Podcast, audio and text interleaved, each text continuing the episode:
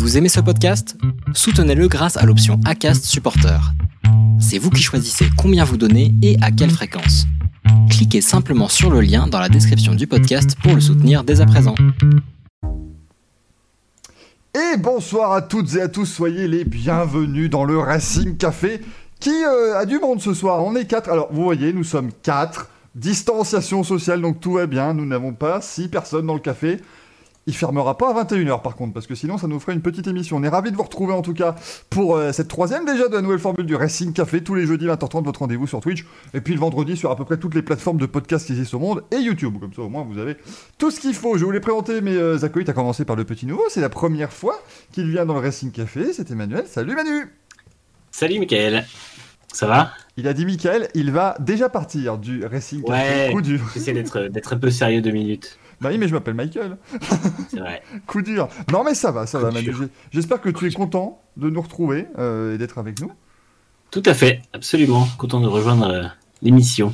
Et que tu as des avis acérés, bien sûr. Les deux du bas les ont, hein. rassurez-vous, les avis Ouais, acérés, ouais. ils sont là, vous le reconnaissez, ça fait déjà 3 sur 3. Troisième fois qu'on retrouve Greg, notre ami Greg de, de Rupteur. Salut Salut à tous. Oh, Je suis ravi comme toujours. Bon, vous savez, moi je suis là le jeudi, on discutaille. Il y a, comme tu Madame, dis, il y a distanciation bonjour. sociale. Dans le 06, on nous a annoncé qu'on était en couvre-feu, donc bon, autant parler agréablement. Voilà, autour d'une bonne binouse virtuelle, bien sûr, à boire avec modération. Merci à tous ceux qui nous euh, follow déjà. Soyez les bienvenus, bien sûr, pour ce nouveau Racing Café. Et puis, vous voyez, il est déjà, il est déjà venu en mode full euh, Racing Café, il n'y a pas de problème. C'est Damien de la chaîne euh, YouTube Roue Libre F1. Salut Damien. Salut Michael, salut tout le monde. Euh, bonjour à Manuel de nous rejoindre et puis bonjour à la marraine de la chaîne Greg quand même, hein, puisque bon, il était là chaque émission mine de rien. Et ce soir, je suis en deuil donc j'ai revêtu mon pull Jack and Jones pour l'occasion. Ah oui, et oui, ben oui, Jack and Jones, le sponsor de Kevin Magnussen, bien sûr. C'est hein, chaud d'ailleurs la blague, c'est un petit peu. C'est dur, hein, ouais, non, c'est, c'est- c'est- ça, tient bien, ça tient bien au corps, hein, euh, Jack and Jones, très clairement. Euh, oui, Greg, qui est un peu la marraine de l'émission, il rejoint hein, des, des gens euh, illustres comme Michel Sardou à la Starac, euh, par exemple. Bien sûr, on va parler, vous les voyez à droite. Ne m'appelez plus jamais France. elle t'a laissé tomber de toute façon. Oui, alors, faut par contre, oui, j'oublie hein, toujours de dire ça à nos amis qui nous, qui nous regardent. Faut avoir entre, entre 30 et 50 ans hein, pour, nous, pour nous regarder avec les références qui vont arriver. Ça va pas être, euh, ça va pas être simple hein, cette affaire. En tout cas, vous les voyez à droite de l'écran, les sujets qu'on va aborder aujourd'hui. Ce qui est fou, je viens de me rendre compte que j'ai fait quand même un sommaire entier. Il n'y a pas une photo d'une monoplace récente euh, de Formule 1 sur cette image. C'est assez terrible. Mais on va commencer évidemment en parlant du Grand Prix du Portugal qui se déroulera ce week-end sur euh, l'autodromo de l'Algarve à Portimao. On fera un petit tour, on, feuille- on feuillettera bien sûr l'album souvenir du Grand Prix du Portugal, parce que c'est pas la première fois qu'a lieu le Grand Prix du, du Portugal, même si on va découvrir le euh, circuit ce week-end. On parlera d'IndyCar, car ce week-end c'est la finale du championnat. Et oui, vous ne rêvez pas, nous sommes au mois d'octobre, et ça n'est pas fini depuis deux mois l'IndyCar, donc comme quoi maintenant euh, on, a des nouveautés en IndyCar, mais euh, une petite lutte politique sympa entre Scott Dixon et Joseph Newgarden sur le circuit qui devait accueillir la première manche de la saison au mois de mars, et finalement ce sera donc la finale à Saint Petersburg ce week-end. On aura un petit débat euh, qui peut être très intéressant. On vous demandera évidemment votre avis dans le chat aussi, bien sûr. sur la Formule 1, est-ce que la Formule 1 et la Formule E peuvent aller au clash dans les années à venir? Et est-ce que la Formule E pourrait eh bien, supplanter pardon, la Formule 1 et devenir le championnat leader de sport euh, automobile Alors, Damien déjà est complètement contre, hein, visiblement. Gardez, euh, gardez évidemment vos, euh, tous vos... euh, tous vos euh, adjectifs, j'allais dire. Non, non, tous vos arguments, c'est quand même mieux. Pour le débat, euh, on fera un petit Gardez tour. tous vos insultes pour après. Voilà, gardez vos insultes sur Alejandro Agag, tout ça, ça, on, fera, on fera ça plus tard. Et yo, Rodus, merci à toi pour le follow. On fera le petit tour évidemment des actualités de la semaine. On reviendra comme toujours sur cette semaine, la semaine du 16 au 22 octobre dans l'histoire. Merci Tornil pour le follow également. Et puis on terminera bien sûr par le petit quiz, le moment où mes comparses eh bien, peuvent avoir l'air de gens extrêmement cultivés ou, ou Sauf moi. Bien entendu. Ah, ça y est, ça gueule déjà, on veut de la pluie dans le chat. Oui, parce que ce week-end, sur le circuit de Portimao, c'est donc, eh bien, la première fois que Portimao accueillera la Formule 1, le Grand Prix du Portugal. C'est euh, le deuxième nouveau circuit de cette saison, évidemment, puisque nous avions déjà été euh, au Mugello en Italie, et donc là maintenant, le Grand Prix du Portugal qui fait son retour. Dernier Grand Prix du Portugal, messieurs 96. 1996. Bravo, ils sont, ils sont, ils sont très très bons. hein. Ils sont très très bons. 1996, effectivement, le dernier Grand Prix du Portugal, mais c'était pas sur le même circuit, c'était à Estoril. Ici, on va vous montrer, voilà, la carte du circuit donc de Portimao. Euh, alors, elle ne fait pas vraiment euh, justice, elle ne rend pas justice au circuit parce que déjà là, on voit qu'il y a pas mal de mix de virages. Il y a des virages lents, des virages rapides, des virages à moyenne vitesse. Mais par contre, c'est vraiment quand vous êtes dans la voiture, ou en tout cas quand vous regardez à la télévision, qu'on voit que le circuit est extrêmement différent de ce qu'on a l'habitude de voir sur les circuits modernes parce que c'est, enfin, ce sont des montagnes russes. Ça monte, ça descend, ça, c'est, un, un mélange de virages euh, à l'aveugle. C'est quelque chose de très très très sympa. Une seule zone de, une seule zone de DRS dans une droite des stands qui fait euh, bah alors, un bon kilomètre avec le dernier virage qui est très rapide. Ça va, ça va être très très long à, à pleine charge. On nous dit qu'il mettrait une zone DRS du virage 4 au 5. On dit, ah bah oui, bah écoute, c'est la première, ils ont tenté. Ce sera peut-être déjà la dernière, évidemment. Ouais, ça peut être envisagé. Mais ça peut. Après, voilà, je pense qu'ils ont, ils ont préféré jouer à la sécurité pour une première. Dire, on va mettre. Ah non, euh, 4 la ou zone 5. Moi j'avais pensé entre le 8 et le 10, faire un truc à la Silverstone. Hop, on va revoir ça alors. un peu hasardeux. Ah ouais, bah le 9, le 9 faut voir s'il passe à fond, effectivement. hein, Mais entre le 4 et le 5, oui, il y a une belle petite ligne droite. Optimiste là, à fond avec le DRS ouvert. optimiste. Oh oui, je suis très optimiste là. À un moment donné, euh, ils sont payés très cher, Non, les mais de de toute façon, Formule 1. comme tu dis, c'est la, première édition. De toute façon, ils vont voir, ils vont jauger. Après, donc, entre le 4 et 5, pourquoi pas si c'était une zone DRS qui était euh, avant une grande ligne droite, tu vois, un truc qui permet de rester à proximité. Là, étant donné que c'est euh, derrière sur des enchaînements de virages, ce serait pas intéressant de la mettre Oui, euh, bah, parce qu'il n'y a pas de dépassement derrière, il n'y a pas de possibilité de dépassement ensuite. Ouais, tu peux pas reprendre ta place, effectivement. Assez- Mais tu sais que euh, on est euh, ce qu'on avait vu lorsque les, euh, les circuits étaient sortis et lorsqu'ils nous avaient annoncé les différents circuits, Bonjour ça fait vous. beaucoup penser au Mugello finalement. Oui, ah bah oui, ça, ça- c'est un peu la même chose. Alors que là, par contre, il y a une grosse différence. Ça n'est pas du old school du tout. hein. Clairement, Portimao, c'est un circuit Bonjour extrêmement moderne, qui est arrivé, en- je crois qu'il est sorti de terre en 2006-2007 à peu près. Euh, les Formule 1 y ont déjà roulé, hein. on a eu des séances d'essai à, à Portimao, notamment en 2008, en 2012, mais on n'a jamais eu de Grand Prix euh, sur ce circuit, on n'a jamais eu surtout de, euh, bah, de, de- de voitures modernes hein, qui ont véritablement pris, euh, 2008. pris la piste. C'est en 2008 là, 2009. effectivement. Euh, 2000-2009 effectivement, euh, pour l'arrivée de, de Portimao. Euh, Qu'est-ce que ça vous fait justement, messieurs, de se dire, voilà, on est sur un circuit qu'on bah, qu'on connaît vraiment pas, parce que le Mugello, on peut dire, voilà, il y avait à chaque fois un Grand Prix de moto, il y avait Avec euh, l'asphalte qui, est- qui vient d'être fait. avec un asphalte refait, mais au moins le, le Mugello, c'est c'est un circuit qui évoque quand même beaucoup de choses chez les fans de, de sport mécanique, mais là, Portimao, on l'a très rarement vu à l'œuvre, surtout en petite euh, catégorie, en GP2, en, en GP3. Qu'est-ce que vous, vous pensez, quoi est-ce que vous attendez ce week-end? On va commencer par Manu, tiens, honneur au nouveau. Eh bien, ouais, je pense que ça va être euh, très rapide du coup, parce que là, c'est vrai que les dernières monoplaces qui ont été, je crois que c'était l'A1 GP euh, et le GP2, donc c'était il y a très longtemps, et je pense qu'effectivement, ça va être très rapide, impressionnant en qualif, euh, sûrement plus qu'en course, parce qu'en course, j'ai un peu peur que les dépassements soient pas non plus euh, très nombreux. Mais, euh, mais je pense que ça va être, par contre, le fait que les équipes connaissent pas, que l'asphalte soit vraiment refait, là, ces derniers jours, je crois qu'il a été fini au Mhm. Mi-septembre, donc euh, ça peut donner euh, quelque chose de plus sympa, ouais. Et, et attention, parce qu'on se rappelle de Silverstone quand ils avaient refait la première fois leur asphalte. euh, pour la moto, hein, les pilotes de moto trouvaient que c'était trop bosselé, ils ont refait l'asphalte et qui était donc plus bosselé. Euh, donc attention, ça peut ne pas être parfait quand même, ça ne veut pas forcément dire que ce serait un billard qu'on aura ce, ce week-end. Euh, Greg, tu t'attends à quoi toi? Bah, déjà, euh, on discutait juste avant l'émission de la, de la largeur de piste. On est plutôt pas mal avec 14 mètres euh, pour le circuit. C'est indiqué sur le, site officiel euh, du circuit comme quoi la, li- la ligne droite principale en fait 18 de large. Bon, après 14 mètres de large, je veux dire, on, peut être pas mal pour les, dépassements. Après, comme vous dites, c'est un circuit qui est tout nouveau. Moi, le, seul entre guillemets souvenir que j'ai, euh, c'est pas vraiment un souvenir, c'était dans, c'était un des premiers épisodes de j'ai Top Gear dans la tête, c'est pas Top Oui, The Grand Tour. Gear. The Grand Tour où on a la Sainte Trinité qui est testée sur ce circuit. Exactement. et euh, c'est là que je l'ai plus ou moins découvert parce qu'on voyait quelques photos etc c'était pas c'était pas fou mais ouais c'est là que je, je l'ai découvert vraiment pleinement. Et je me suis intéressé à ce circuit que je trouve très très beau. Euh, pourtant les, les nouveaux circuits je suis assez peu fan généralement. Euh, les, les, les réalisations Tilk pas trop mon truc et là il y a beaucoup de dénivelé j'aime énormément ça la piste est pour moi trop large. J'aime bien les, pistes plus, étroites que ça, mais au, moins on va pas se plaindre pour les, les F1 modernes qui sont soi-disant des, mastodontes, surtout les SF1000. Donc euh, voilà. JCB. non, mais effectivement, 14 mètres, on peut donc mettre. Allez, deux monoplaces côte à côte, il n'y a pas de souci, on a encore un petit peu de place sur les côtés, bien sûr. Damien, toi, tu t'attends à quoi? Euh, bah en fait, j'espère quelque chose qui donne des idées. Parce que autant le Mugello, on sait très bien que c'était euh, un, un one-shot. euh, puisque bon, le Grand Prix d'Italie restera quand même sur Monza et j'ai du mal à imaginer qu'il fasse deux, deux Grands Prix dans le même euh, pays quand on reviendra dans des conditions normales. Autant le Portugal, j'aimerais bien que ça donne des idées aux autorités et aux différentes personnes qui pourraient décider. Si la course se passe bien, le circuit est compatible, vraiment dans l'esprit euh, que je cherche la Formule 1 actuellement. Si on a une course un peu sympa, ça peut être une bonne idée parce que il y a des pistes qui sont euh, clairement à questionner depuis quelques temps et euh, en Europe, on a certaines qui vieillissent mal et euh, si on peut en avoir une plus moderne qui marche bien, avec plaisir.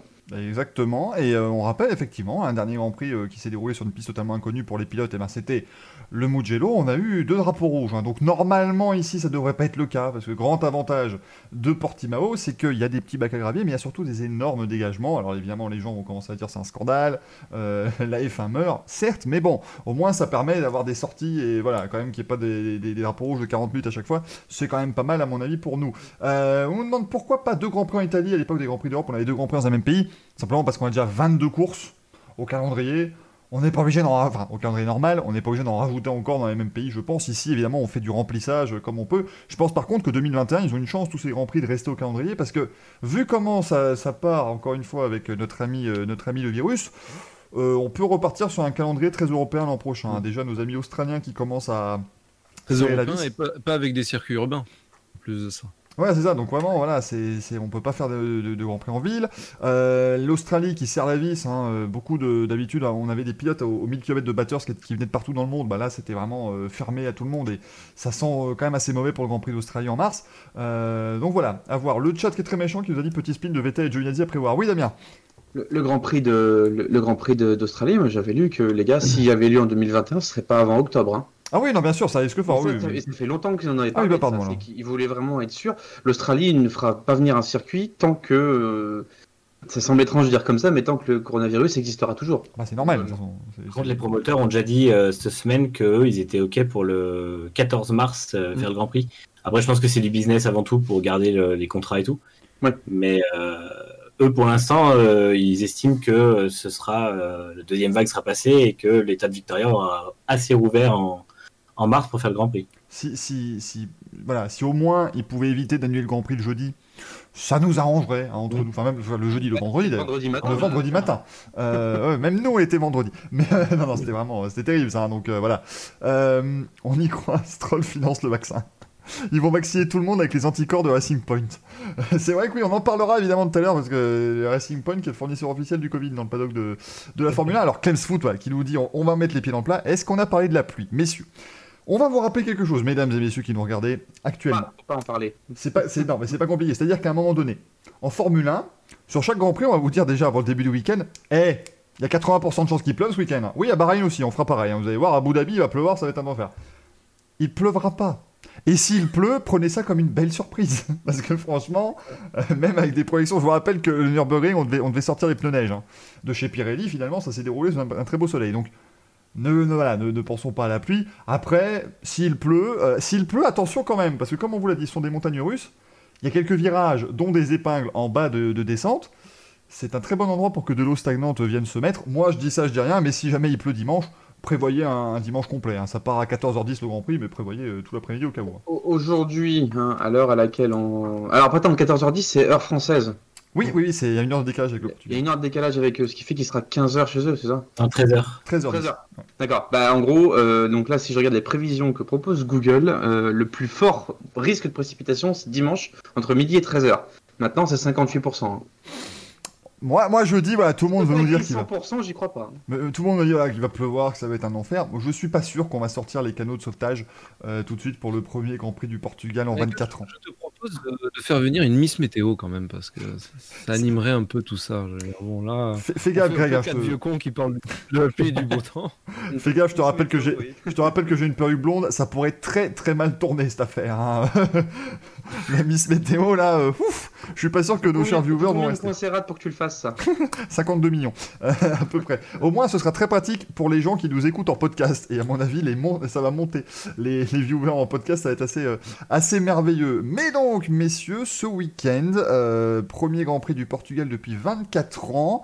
Pas beaucoup de données. Euh, bon, on espère quand même que du coup, contrairement à ce qu'on a au Nürburgring, il y aura bien des séances d'essai vendredi, au moins pour que les pilotes et les équipes découvrent, découvrent la piste. Mais est-ce qu'on est parti, selon vous, en voyant un petit peu le profil du circuit, sur une nouvelle domination outrageuse de Mercedes Ou est-ce que vous voyez quelqu'un d'autre peut-être venir tirer son épingle du jeu? Moi, je vois un peu Renault jouer les troubles faits, mais euh, j'y crois moyennement à ce petit coup de bluff. Ouais. Oui, c'est en- c'est osé. Laissez-moi c'est- tout seul, les gars C'est- C'est osé. Non, non, mais je ne, je ne te laisse pas seul du tout, euh, mon cher, mon cher Greg, bien sûr. Ah, voilà. On, on sent que c'est pas préparé, tiens. Pas du tout. Là, je pense- Renault, mais derrière quand même Red Bull et, euh, et de toute façon derrière Mercedes. Quoi. Verstappen. Oui, Derrière oui. C'est vrai. Oui, oui. Bah non, non, non, soyons encore plus précis, messieurs. Ricardo est derrière Verstappen. soyons, soyons vraiment Voilà. précis. C'est pas facile à faire, mais c'est bien. Ricardo joué. derrière Verstappen, après derrière tu mets Norris, tu mets les Racing Point, après tu auras Sainz et Ocon éventuellement. Tu Et penses. Norris toi? Je sais pas. Norris me semble, euh, je sais pas, je trouve que Sainz, euh, ouais, en gros Sainz, soit il fait des grands prix exceptionnels, soit il a pas de chance. Globalement, on, est bien parti pour qu'il ait pas de chance jusqu'à la fin de l'année, puis il est en train de se demander si l'encre du contrat est encore sèche ou s'il peut l'effacer pour 2021. Donc il doit pas trop avoir la tête à la course, je peux comprendre que c'est un peu compliqué quand même pour lui. Moi, je trouve ça bien parce que finalement, Norris se bat avec Leclerc. Sainz se bat avec Vettel qui remplace l'an prochain, c'est bien. C'est- Voilà, c'est au bon, on est au bon niveau. Euh, Manu, toi, tu vois les Mercedes, j'imagine, évidemment. évidemment. Euh, les Mercedes et Verstappen, je pense que ça va continuer à se resserrer entre eux, parce que Red Bull continue à développer la voiture, pas Mercedes. Donc, euh, on a déjà vu les deux derniers Grands Prix que Verstappen était soit en première ligne, soit à moins d'un dixième de la première ligne. Donc, je le vois en qualif arriver au même niveau. Après, en course, c'est toujours pareil. Les Mercedes arrivent quand même à garder le dessus. Au moins Hamilton, si tout se passe bien. Après, euh, on n'est pas à l'abri d'une surprise vu que c'est un circuit qu'on connaît pas. Donc, euh, je dirais avantage Mercedes, mais de moins en moins jusqu'à la fin de saison, je pense. On l'espère, en tout cas, ça va nous resserrer. Évidemment, on va commencer à arriver dans les Grands Prix où Lewis Hamilton pour avoir des chances de titre aussi. Pas encore ce week-end, rassurez-vous, il n'a pas de temps d'avance. Mercedes, a ce week-end des chances de titre. Oh bordel, c'est terrible hein, ça. t'en- tu regardes l'historique, euh, en octobre, euh, ils, sont- ils sont sacrés. Hein, Voilà, en général en octobre ça se fait plaisir. Je rappelle que la saison de Formule 1 se finit en décembre maintenant. hein, donc, euh, parce que Il, reste combien de courses après, après celle-là? Il va en rester Après celle-là, il en restera 5. 5, ouais. 5 ça commence, ouais, non, ça commence à être pas mal, hein, effectivement. Euh, 5, et en plus, voilà, vous verrez, on en parlera bien sûr dans les semaines à venir. Ça fleure bon hein, euh, l'ancienneté, puisque là on découvre donc le Grand Prix du Portugal, parce que je pense qu'on était peu euh, dans le chat et ici à être né à l'époque du Grand Prix du Portugal. Moi je l'étais, hein, on était tous ici en train de discuter, mais à l'avoir vraiment vu, c'est pas sûr. Mais on aura, on rappelle, euh, du 31 octobre au 1er novembre, sur deux jours, hein, le Grand Prix euh, d'Émilie-Romagne à Imola. On va retrouver Imola, ça va être merveilleux, alors que Damien est en train de nous faire des petits guillemets avec la caméra, c'est mignon. On aura le Grand Prix de J'ai donc j'ai j'ai juste caché la, la caméra, mais sauf que j'ai mis le doigt sur l'œilleton. C'était tout brillant, vous avez dû Voilà. le voir, donc j'ai voulu nettoyer un petit peu. C'était Danny Briand, Briand. c'était assez merveilleux. Danny Bravo. est invité Ah. Il a perdu la tête, bien sûr, euh, ce cher Danny. Le 15 novembre, on aura le Grand Prix de Turquie. Michael, glissant ça. 15 novembre, le Grand Prix de Turquie. 29 novembre, Bahreïn. 6 décembre, Bahreïn Oval. Bien sûr, et on terminera à Abu Dhabi le 13 décembre. On dit que ça ne nous a pas manqué Imola. Écoute, moi, depuis qu'un Français est devenu champion du monde à Imola, je le prends. Bien entendu, je le dirai à chaque débrief. Peut-être que Bottas va enfin appliquer son plan secret, nous dit Torny RS. Oui, bah oui, on l'attend, hein, le plan secret de Bottas qui va commencer à remonter. Parce qu'au niveau du classement, jamais, hein. au, au niveau du classement du championnat du monde, c'est mal barré, hein, très clairement, Lewis Hamilton leader. Stat, J'ai vu une stat, les gars. hein, donc, euh, depuis 2016, euh, Bottas 9 victoires, autant que Rosberg. Voilà, c'est pour vous dire un petit peu. Rosberg en 2016. Ça quand même, qu'est-ce qu'il devient Rosberg? Et ben on en parlera tout à l'heure. Oh le roi du teasing, c'est merveilleux. Euh, on en parlera tout à l'heure de ce qu'il Oh, devient. Merveilleux. Nico Rosberg, mais donc 230 points pour Lewis Hamilton au championnat du monde, 161 pour Valtteri Bottas. Autant dire que ça commence à être compliqué, mais on rappelle, hein, ça peut aller très vite évidemment. Ah, il un, s'est ab- pris zéro point. hein. un abandon, voilà, il s'est pris 0 points évidemment à 25 con- au, au Grand Prix de, de l'Eiffel, mais on rappelle, hein, un abandon d'Hamilton, un Covid. Voilà, une grosse grippe, un aft, je ne sais pas, et puis voilà, ça peut, ça peut vite, euh, ça peut vite changer. Oh, Hülkenberg dans une Mercedes. Non, oh, ne, oh, ne Jamais, tu sais, Non, non, non, là on devrait avoir là, Hein. Ne, ne m'en parle. oh, oh, déjà, alors attention Damien, parce que vu la gestion des jeunes pilotes par Mercedes depuis des années, je, je ne présume de plus rien, moi. hein. Si, Ouais. S'ils te font revenir euh, Nico Rosberg pour une pige, ça ne me surprendrait même pas. Euh, et au niveau du championnat des constructeurs, là où donc Mercedes peut être titré ce week-end, en Mm. même temps c'est normal, ils ont 391 points et Red Bull en a 211. Euh, Ils, sont ils sont à la bourre par rapport à l'année dernière, il me semble. hein. Ils sont beaucoup moins euh, dominateurs. hein. ça- je l'ai pas vu sur les courses, entre nous. Je l'ai- pas remarqué, mais. euh, Attends, truc. On se comprend. Euh, oui, mais je crois, ils ont euh, 100 points d'avance, je crois, par rapport à l'an passé. Par contre, c'est Red Bull qui a juste 2 points de moins que l'an passé.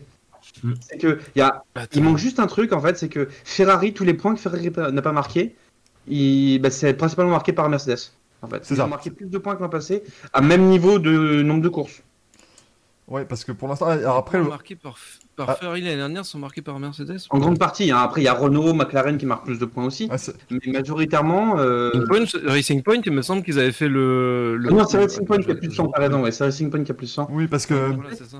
Parce que la Mercedes, ils ont, ils ont en gros marqué 18 points de moins après 11 Grands Prix que l'an dernier au même ça. niveau.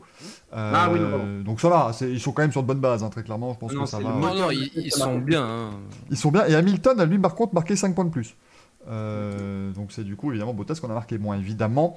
Euh, vivement Bahrain Super Speedway, nous dit-on dans le chat. Je suis très curieux de voir comment ça va se passer. Je pense que c'est un avis qu'on a tous les quatre, hein, très clairement. Il y a de la curiosité euh, et ça fait du bien parce que c'est pas quelque chose qu'on voilà, a très souvent en Formule 1 et cette année on est servi hein, très clairement avec tous les nouveaux Grands Prix, avec les retours, avec pas mal de, choses comme ça qui vont nous, arriver. On vous rappelle donc 14h10 départ du Grand Prix dimanche. On change d'heure aussi, voilà, c'est le moment on vous le dit, hein, parce qu'on n'en a pas grand chose à faire ces derniers temps du fait qu'on change d'heure, mais on change bien d'heure ce week-end. On gagne une heure de sommeil, au moins un truc que 2020 n'aura pas euh, pu euh, nous enlever. Et euh, du coup, et ben voilà, ce sera donc 14h10 le départ du Grand Prix du Portugal. Première fois depuis 24 ans, messieurs. Si vous avez quelque chose à rajouter, c'est le moment, sinon eh bien, nous pourrons partir dans l'album Souvenir, bien sûr. Ouais, moi j'avais juste un truc. Ah, ouais, attends, j'ai un truc rapide. Euh, nous, le bilan sur la chaîne, c'est pas avant mardi soir au mieux. C'est tout, voilà. voilà, libre F1 a du mal en ce moment, mais rassurez-vous, tout, tout rentrera dans l'ordre, bien sûr. Un petit coup de couvre-feu et ça se passera très bien. Euh, Manu, du coup. Non, ouais, juste, j'aurais bien aimé qu'ils choisissent la, la configuration euh, avec le gros freinage au début plutôt que la configuration rapide. euh, parce qu'ils ont pris celle avec le virage rapide. Je pense que ça va être plus sympa en qualif, mais du coup, on y perd aussi en course. euh. Ouais. Ça aurait été un peu comme Bahreïn, mais ça aurait été en descente, parce qu'il y a une grosse descente avant le freinage. Et ça aurait pu être plus sympa que là, je pense que ça va se passer très vite avec des écarts importants puisque les voitures pourront pas suivre. Donc, euh, Voilà, et puis surtout, on va sortir très large, évidemment. George Russell avait mis en garde hein, contre ça. Euh, ils on ont déjà va- mis des, des, des, règles contre ça justement aujourd'hui. Là, ils ont dit que ce serait surveillé euh, comme. euh, Mais attends, attendez après les essais libres de vendredi, et quand Michael Maisy va nous sortir que tous les virages sont en track limits, ça va nous faire tout bizarre. hein, parce que Portimao, attendez-vous à ça. hein, je vous avoue que récemment, voilà, on a vu le Nürburgring, le Mugello, tout le monde était très content. Voilà, c'était des circuits à l'ancienne. Là, non. hein, là, c'est un bon euh, circuit moderne. Donc, ça va sortir de tous les côtés. Ça va être assez euh, merveilleux. Mais au moins, c'est un nouveau circuit. C'est toujours pratique et c'est toujours sympa. Des nouveaux circuits en Formule 1. Voilà donc pour le Grand Prix du Portugal 2020. Mais maintenant, nous allons. euh, c'est dommage, il faudrait que je mette un fil, il faudrait que je nous mette en noir et blanc. Car nous allons ouvrir ensemble l'album souvenir. L'album souvenir du Grand Prix du Portugal. Parce que comme 1928, les poilus sont sur le front marocain. Ayrton Senna avec sa Lotus Renault. Mais euh, donc du coup, on vous l'a dit, hein, euh, 1996, dernier Grand Prix euh, du Portugal à Estoril. C'était une victoire de Jacques Villeneuve. Ah, ça ne nous rajeunit pas, hein, mais alors là pour tout le monde. hein, du coup, il y en a eu 16 déjà au précé- précédemment des Grands Prix du Portugal. C'est donc le 17e Grand Prix du Portugal comptant pour le championnat du monde de Formule 1. Il y en a eu deux à Porto. Ça, très bien dans le thème du Racing Café, c'est merveilleux. Un à Monsanto. Moins dans le thème du Racing Café, et 13 sur le circuit d'Estoril, qui a également aussi accueilli à de très nombreuses reprises le Grand Prix du Portugal de moto, qui reviendra aussi cette année, hein, le Grand Prix du Portugal de moto, qui sera la finale euh, au mois de, novembre. Euh, du coup, on va vous parler bien, de quelques grands moments. voilà, par exemple, du dernier Grand Prix de Giovanni Avaggi. Voilà, en 96 quand même, s'il vous plaît. Euh, il s'est passé des grandes choses, bien sûr, euh, dans l'histoire de la, de la Formule 1. Mais on va commencer en 1984 avec cet homme. euh, ah tiens, on a encore le nom de Damien qui apparaît, c'est ma faute. Mais donc c'est avec cet homme, Niki Loda. Ça n'est pas Damien de Roue Libre F1 que vous avez en image, c'est bien Niki Loda. on est bien d'accord. Euh, Niki J'aurais Loda. gagner. hein. Ah oui, bah, clairement. oui. Mais Niki Loda qui a remporté en 1984 euh, un nouveau titre, son dernier titre de champion du monde de Formule 1. Devant euh, le monsieur qui est à sa gauche, qui s'appelle Alain Prost, qui a perdu le titre de champion du monde pour un demi-point. Donc voilà, là, euh, Ron Dennis derrière en photo? c'était Ron Dennis derrière, c'était totalement Ron Dennis, avec des cheveux et avec une tête, euh, bon bah ma foi, euh, voilà, euh, elle est ce qu'elle est. Euh, mais À l'époque, on l'appelait Ron the Nice. Ah, putain, la- la- la- franchement, non mais les poils qui sortent là devant, là, c'est quand même quelque chose. Ah bah c'était les années 80, à un moment donné, il fallait que ce soit bien. C'était très très bien, hein, très clairement. Mais euh, un demi-point, là tu dois avoir ce qu'on appelle euh, communément le, le sum, hein, euh, très clairement quand tu perds pour, pour un et demi-point. pourtant, Prost n'est pas mais- belge. Eh Ouais, oui. mais par Loda. Et oui, bah oui, au moins, au moins c'est classe. Ça aurait été par Nelson Piquet, là j'aurais pu comprendre vraiment que ça aurait été très, très compliqué. On rappelle pourquoi le demi-point, parce que le Grand Prix de Monaco, c'était terminé sous drapeau rouge, euh, avec la victoire d'Alain Prost, mais il a marqué que 4 points et demi. Au lieu des Donc, 9 c'est points. lui qui réclamait qu'il y ait le drapeau rouge d'ailleurs. Eh oui. Bah oui, après à ce moment-là, je pense qu'il ne pensait pas à tout ça, il s'était pas dit allez, Oui, oui, non, mais même pas me faire avoir, voilà. mais ça. T'imagines, dernier Grand Prix, il fait mais quel con Quel con on peut pas retourner à Monaco là parce que il fait beau. maintenant. On finit, Ah, il fait beau, Il y a maintenant, on la quelques tours à faire en plus. on termine. Euh, du coup, c'est pour 84. L'année suivante, un certain Ayrton Senna da Silva do Brasil a remporté son tout premier Grand Prix en Formule 1 sous la pluie, hein, bien sûr. Ça, c'était évidemment normal. À Estoril également. Euh, victoire donc d'Ayrton Senna qui a eu une belle carrière ensuite en Formule 1. Moi, je, moi, je, je sais pas, je connais pas trop ces, ces moments-là, mais je crois qu'il a eu une belle petite carrière. Bruno Senna, tu dis je- Non. Non, alors Bruno Senna, il a dû gagner une course de karting, je crois, sur le petit circuit à côté, euh, en Algarve, ça doit être ça. Ça se trouve, il a gagné en GP2, Bruno Senna, en plus, je suis mauvaise langue, évidemment. Euh, Ayrton Senna, grosse victoire sous la pluie, c'était euh, bah, l'une des dernières. Je me demande si c'était. Alors, c'était une, ah, c'était une des dernières victoires de Lotus. Enfin, Senna a gagné plusieurs victoires avec, mais c'était les dernières années, évidemment, où Lotus gagnait des grands prix. Avec les Lotus noir et or, bien sûr, mais avec leur sponsor originel. Euh, oui, Damien? Ça a gagné des grands prix en 2012 et 2013. Non mais bien sûr, merci, mais enfin bon, à un moment donné, sinon je te dis que Tyrell est en tête du championnat aussi. Mais c'est plus... Senna, c'est plus fort que toi. Ah oui, elle, est... elle est bien celle-là. Elle est bien. Allez, moi je dis qu'elle est bien. Euh, 1992, alors ça j'ai pas mis d'image, c'est con parce que c'est spectaculaire, mais j'ai pas mis d'image. Je l'avais oublié. Honte à moi, mais ce sont mes euh, comparses qui, euh, Décris-la, qui s'il nous te ont plaît. rappelé. Voilà. Alors c'est euh, Ricardo Patrese, il est derrière euh, Gerhard Berger. Il se décale, Berger aussi, et Patrese il fait pouf Et il s'envole comme ça, et il manque de faire un tonneau. Euh, Jean-Louis Moncel était horrifié de voir ça euh, en direct à. Tu mimes vraiment bien. Le Ah, podcast, je pense qu'ils vont s'y croire. Il Voilà. y a les, les bruitages et tout de, de main. Là, je me dis que les gens qui vont écouter sur Spotify, Deezer, ils vont être là. Ah ouais, ah ouais, bah, c'est impressionnant. Même en écoute, vachement impressionnant. Fermez les yeux. Vous rembobinez, vous fermez les yeux. Si vous voulez voir l'incident, il est sur la chaîne YouTube de la F1. hein. Exactement. Ils ont fait une vidéo là-dessus. C'était non, mais c'était par contre un accident très impressionnant puisqu'il a tapé en même temps le mur des stands. hein, donc On ça aurait pu demande, très, ouais. très très mal se finir cette affaire. Heureusement, personne n'a rien. Si ça se passe aujourd'hui, le pilote qui a ralenti, donc Gerhard Berger qui est sorti de là sans trop de difficultés, là le pilote en question, il sort pas du circuit vivant, hein. C'est qui fait ça. Ah bah là, non, là, là c'était. Ouais, non, c'est. Bref. Après, tu vas me dire, on a Kevin Magnussen au départ, donc euh, il, a jamais... il a jamais eu de Ah, problème. mais alors justement, alors attends, si tu veux qu'on en parle de Kevin Magnussen deux secondes, je peux t'en parler. Euh, il est rugueux, mais au fond, combien d'accidents a provoqué Magnussen véritablement? Non, non, alors, combien de gens se sont tués pour l'éviter? C'est ça la vraie question. Et, et rien que dans la bagarre de Spa 2014, j'en ai trois. hein, donc, euh, donc là, je trouve que c'est trop. D'avoir trois champions du monde qui doivent t'éviter parce que tu fais n'importe quoi. C'était assez. Non mais euh, après, oui, non mais euh, on en reparlera, mais oui, non. Non, mais il s'agit ce garçon, et Ouais. cette année, je trouve qu'il est irréprochable. Et il m- enfin, on va discuter après, je pense qu'il mérite de rester, mais il a, il a eu une époque où il était pas mal quand même. hein. Ah bah oui, c'était un, sacré gaillard. hein. Euh, les images reviennent, euh, donc euh, je vois pour les gens qui écoutent le podcast. Les images reviennent avec Alain Prost en 1993 qui remporte son quatrième titre de champion du monde au Grand Prix du Portugal à Estoril, euh, le jour d'une Non, on peut dire victoire. Sega, c'est plus fort que toi. Là, c'était vraiment, gars, c'est plus fort que toi, très clairement, vous le voyez sur le bras. Mais là, c'était le jour d'une victoire d'un certain Michael Schumacher. C'était sa deuxième victoire en Formule 1. Il n'en a eu que 89 autres après. Voilà, c'était assez, euh, euh, pas mal. Mais effectivement, un Alain Prost, quatrième et dernier titre, avec Williams Renault. Donc là, c'était formidable. hein. Je peux dire que la France était, euh, la France était en liesse, bien sûr, de voir ça. au Grand Prix de Et, 93. cette- et depuis quelques années, on a William Sorin au fond du, du peloton. Je vais, euh, je, vais, euh, je, je vais mettre des bruitages, bien sûr. hein. Rassurez-vous, on va améliorer le Racing Café. Coupez-moi, coupez-moi Très bien. Coupez-le à la régie, mais la régie, c'est moi. Ça bien le avoir faim, c'est pour ça. Et on a en 1995. Alors là, attention, euh, gros gros accident. Dukyo Katayama. Alors voilà, moi au moins je suis très content parce que ça permet de parler Dukyo Katayama euh, dans un dans un racing café. C'est pas tous les jours que ça va vous arriver. Euh, je vous préviens. Euh, gros crash au départ de Katayama qui s'en est sorti. Euh, C'était, euh, vous le reconnaissez peut-être, mais c'est la ligne d'oral de départ d'Estory. C'est-à-dire qu'ils sont juste partis et se sont enchevêtrés les roues. On reconnaît derrière une une Forti, une Pacific, une Footwork. Enfin bref, voilà, c'était vraiment la très très belle époque de la Formule 1. Euh, Katayama qui s'est craché avec sa Tyrrell, voilà. Que des noms que les gens qui ont moins de 20 ans se demandent qu'est-ce que c'est que ça fait, qu'est-ce qu'ils nous racontent? Eu un, un pari, quelque chose, fallait que tu, tu places ce nom de pilote, je sais pas. c'est- Ah, Écoute, moi je, je, ça y ressemble en tout cas. je pense Grand Prix du Portugal, bim, gros accident de Katayama. Shinzo Jin dans le chat nous dit effectivement qu'en 94, tonneau pour Damon en séance d'essai libre. Euh, il est parti en tonneau Damon avec, euh, il avait évité je crois une, une victoire ouais. en perdition. Et, et puis, euh, puis en fait il a pas évité, il a fait paf et il s'est retourné euh, comme une crêpe dans le, dans le bac à gravier. Eddie Irvine qui est sorti trop large au virage avant, de partir en tête avec eux, et puis bah. Ah, oh, c'est une Jordan Oui, bah, c'était Jordan Ah, et pardon. Irvine. Ah oui, pardon, j'ai compris Ferrari. Pourquoi j'ai compris Ferrari Bah, 94, pas déjà. Hein. Bah non, je sais bien. D'ailleurs, on n'a pas, on n'a pas parlé de Ferrari, mais encore une fois, on rappelle, hein, s'il y a une voiture en Q3, c'est déjà, c'est déjà bien.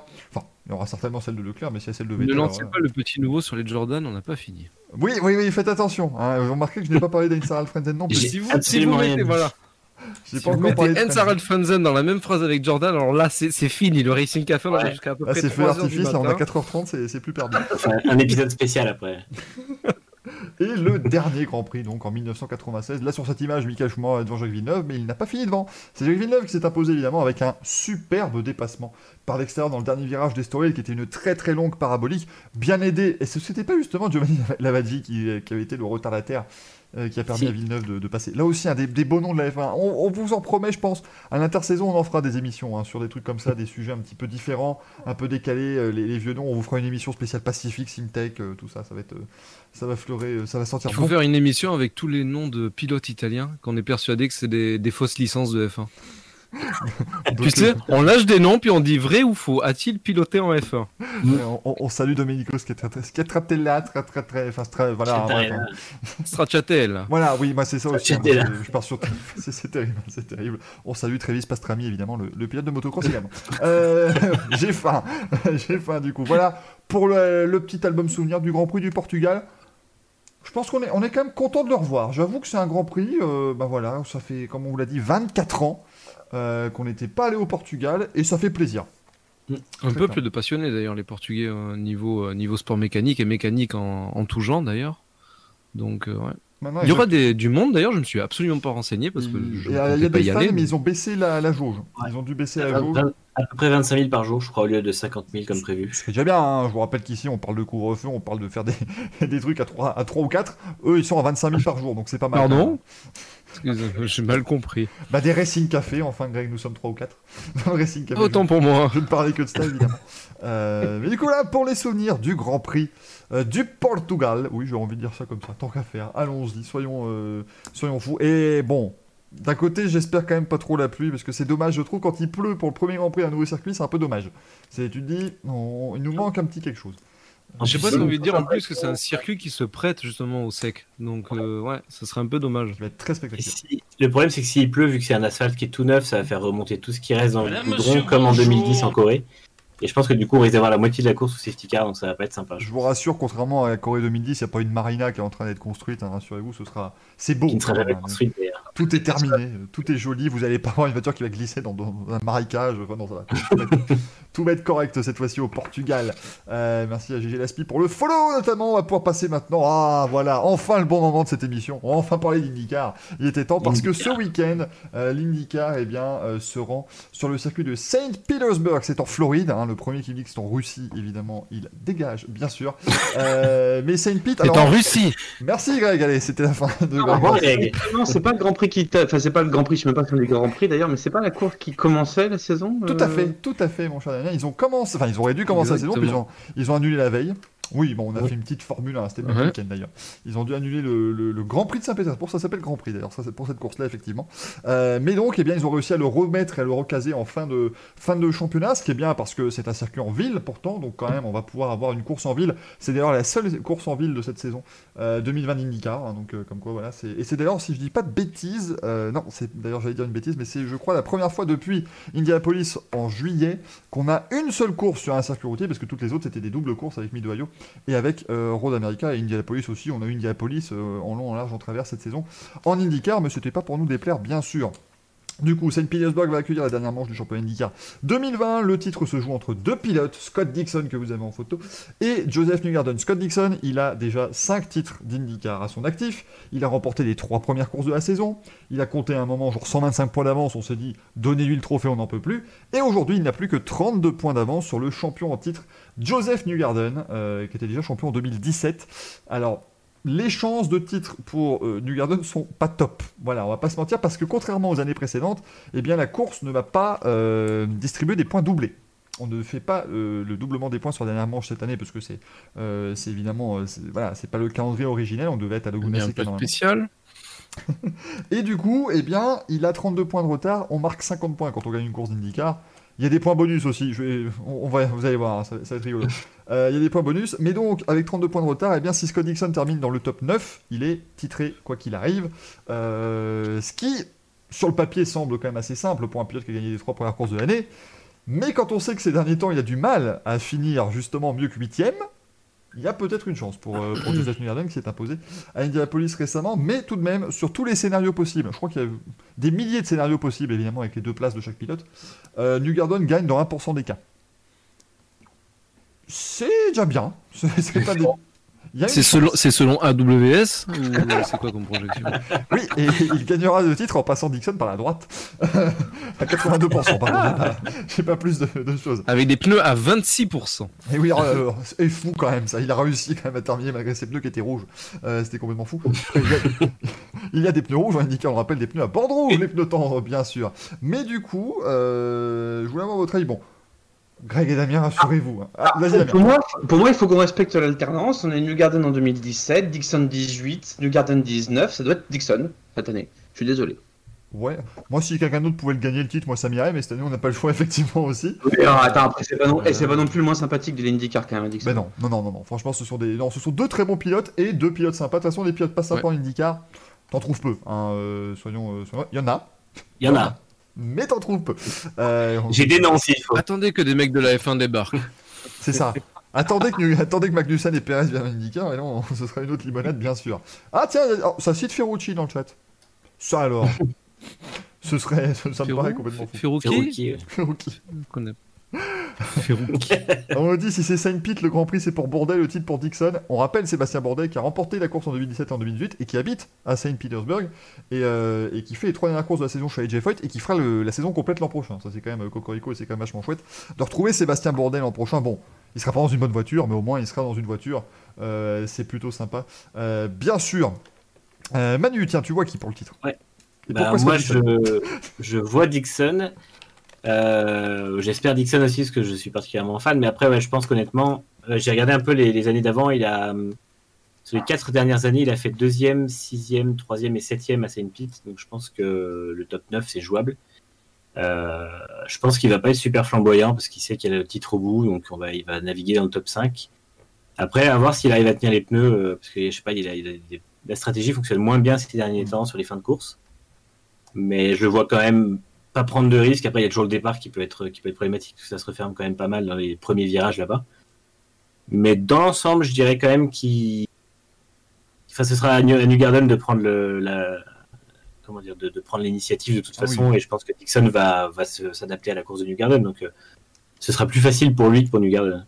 New Garden, c'est pas compliqué, il doit quasiment euh, gagner hein, pour pouvoir euh, avoir le, titre. Derrière, ça devient euh, plus compliqué pour lui, bien sûr. Il aura un allié de poids ce week-end, car Scott McLaughlin, double champion titre, triple champion titre d'ailleurs, du championnat Supercars australien, va venir dans une voiture de Team Penske.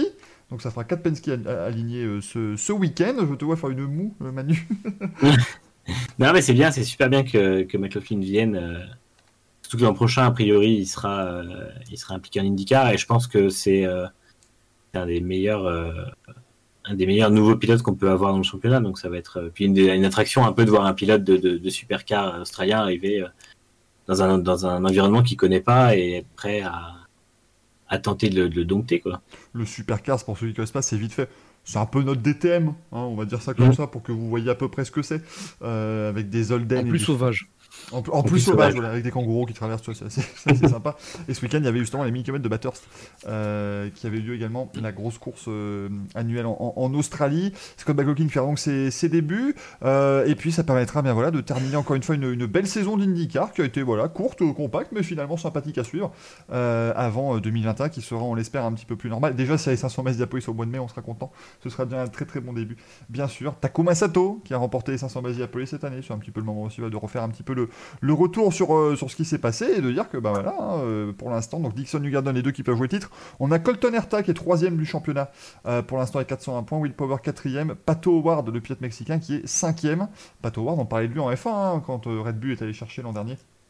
On Mm. commence à se dire peut-être qu'il allait, et puis en fait finalement, euh, bah non, il va pas. Euh, mais il roule chez McLaren, Pato Howard, voilà évidemment. Euh, Simon Pagenaud, au niveau français, Simon Pagenaud est 8ème du championnat avec une victoire sur l'Iowa Speedway. C'est plus compliqué pour Simon ces dernières semaines, ça je pense qu'on peut le dire. Et Sébastien Bourdet, bah, du coup Sébastien Bourdet, euh, je scroll. Sébastien Bourdet, il est, il est 30ème du, du championnat, mais en même temps, il n'a fait que deux courses. Donc pour l'instant, on lui, on lui Bah, c'est un garçon qui a, qui a mérité une voiture. Déjà, c'est bien qu'il ait fait son retour cette année et que l'année prochaine, il ait une- un véhicule à plein temps, quoi. Donc, euh, bon, Exactement. on peut s'estimer heureux, quoi, quelque part.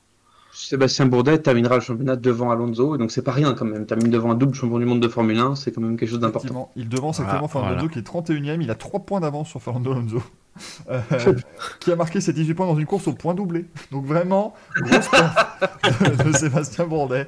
Euh, Alonso qui devance Spencer Pigot, Ben Hanley, euh, James Davison et Scott McLaughlin qui n'a pas encore marqué de points mais qui a, des chances de, dépen- de devancer aussi euh, Alonso.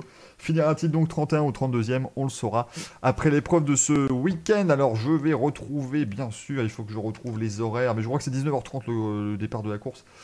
Si je ne dis pas de bêtises, 19h30 dimanche. Euh, et puis voilà, 100 tours, 180 miles, donc environ 300 km. La distance d'un Grand Prix de Formule 1 finalement. Vous en aurez vu un l'après-midi, vous en verrez un encore le soir en, en IndyCar avec des aéroscreens comme ça. Vous ne soyez pas surpris si vous en voyez. Euh, 19h20, voilà. Euh, blablabla. Oui, Greg. Moi, j'ai 20h30. Ouais, j'avais 20h30 aussi, mais après, je sais pas avec le changement d'heure euh, ce que Oui, ça. je suis per- Attends, euh, moi j'ai alors moi j'ai 19h20 sur l'appli d'IndyCar qui en général prend en compte le changement d'heure. Je vais aller voir. Allons voir Canal Plus. Moi, c'est Google, c'est, moi, c'est Ouais, Google Canal- Calendar qui s'adapte. et ils sont pas toujours à l'horaire. euh, Non. Oui, voilà, Canal Plus des fois est un petit peu en décalé aussi, mais bon, on sait jamais. Euh, Bah, pour tout te dire, j'avais pris les, les dates, euh, les, les horaires sur le, le diffuseur américain et je les ai vraiment mis dans le, le comment s'appelle, le fuseau horaire qu'ils qu'ils donnent eux et sur Google Calendar. Donc s'ils affichent 20h30, normalement c'est 20h30. Ah oui, non, mais je suis d'accord. Euh, donc c'est ah, on nous dit 19h30 sur Canal Plus décalé. Oui, parce qu'ils ne changent pas d'heure. eux. Oui, c'est ça. C'est euh, oui, c'est 14h30 heure locale. Mais donc Ouais, il y on aura ajoute- 5 heures de décalage. Voilà, on n'ajoute pas 6 heures, mais bien 5, donc ce sera 19h30 effectivement le départ de. 2h30 heure locale. Voilà. Voilà, deux- voilà, 2h30 PM. Démerdez-vous. voilà. Donc 19h30 pour savoir qui de Scott Dixon ou de Joseph Miranda remportera le titre. Ça sera spectaculaire parce qu'une dernière course sur un circuit urbain, c'est une nouveauté et ça risque d'être très sympa à regarder. Mm. Damien, t'allais ajouter quelque chose? Non, enfin que. C'est Merci, c'est pas gentil ce que je veux dire, c'est que non, c'est que euh, l'IndyCar, j'ai pas beaucoup suivi cette année, quoi. Et euh, après, bon, la sais- la- l'année est quand même très particulière. Oui. On suit très très peu de choses. Sur pas mal de sports auto, ouais, c'est vrai. Ouais, voilà. Mais Et mais si même sur la mal de- Formule I, euh, on va en Mais même indépendamment du sport auto, c'est pas mal de sport tout court. pas- Enfin, juste, euh, je- j'aurais 36-15 ma vie, mais j'aime bien le foot et je suis fan de l'OL. J'ai vu un match cette année, un seul. Donc, euh, c'est pour dire que globalement, euh, alors qu'habituellement je regardais tout, non, c'est qu'il y a du mal à suivre un- tout ce qui se fait actuellement, surtout que l'IndyCar n'a pas des horaires très faciles. Donc, euh, Ah oui, non, mais c'est sûr, hein, c'est pas. c'est c'est embêtant. pas- Mais je je vais pas la regarder en direct, c'est certain, mais je vais peut-être me faire un petit replay si la course vaut le coup. C'est pas possible. Oh, bah, je, je pense qu'elle vaudra le coup. Après, voilà, Saint Petersburg, c'est la- c'est l'un ou l'autre. hein. C'est euh, soit la course est géniale, soit c'est un petit peu plus long à regarder. Mais bon, au moins, Ah, je, me rappelle de l'époque où tu les commentais, toi, sur feu euh, frenchmotorsport.com. Euh, C'était très sympathique, en tout cas. Ah oui, il y, a- il y a eu de tout. hein. Moi, j'ai commenté de tout. hein. J'ai commenté 2011, c'était un Destruction Derby. Puis après, c'était un peu plus calme. Et puis voilà, après, ça se finissait des, des finishes à 3 millièmes de seconde. Voilà, c'était vraiment. Il y a tout. Il y a de tout à Saint Petersburg. On va espérer que ce soit eh bien euh, voilà, une belle course pour terminer cette saison, qui n'aura pas été simple à mettre en place. On rappelle que ça a débuté au mois de juin, l'IndyCar sur le Texas Motor Speedway. Et du coup, bah, maintenant, voilà, on va se terminer. euh, euh, on va terminer ça 4 mois plus tard. Alors là, d'habitude, ils font compact, mais là, ils ont très très très bien compacté ça. Il y aura eu 14 courses au total euh, dans la saison IndyCar 2020, comme en MotoGP finalement. Donc ça va, hein, ça fait un assez bon calendrier quand même qu'on a réussi à récupérer avec euh, le Covid, car je crois que la situation aux États-Unis est assez complexe. On en parle de qu'il y aura des moteurs hybrides en 2023, on dit chat. Et ben oui, oui, oui, mais ça on le sait depuis très longtemps en fait, Clubs Foot, c'est pour ça qu'on ne s'attarde pas dessus. Mais effectivement, il y aura des moteurs hybrides en IndyCar en 2023. Il y aura une technologie hybride qui sera commune aux moteurs Chevrolet et Honda qui resteront. On murmure toujours l'arrivée de Ferrari en tant que troisième motoriste.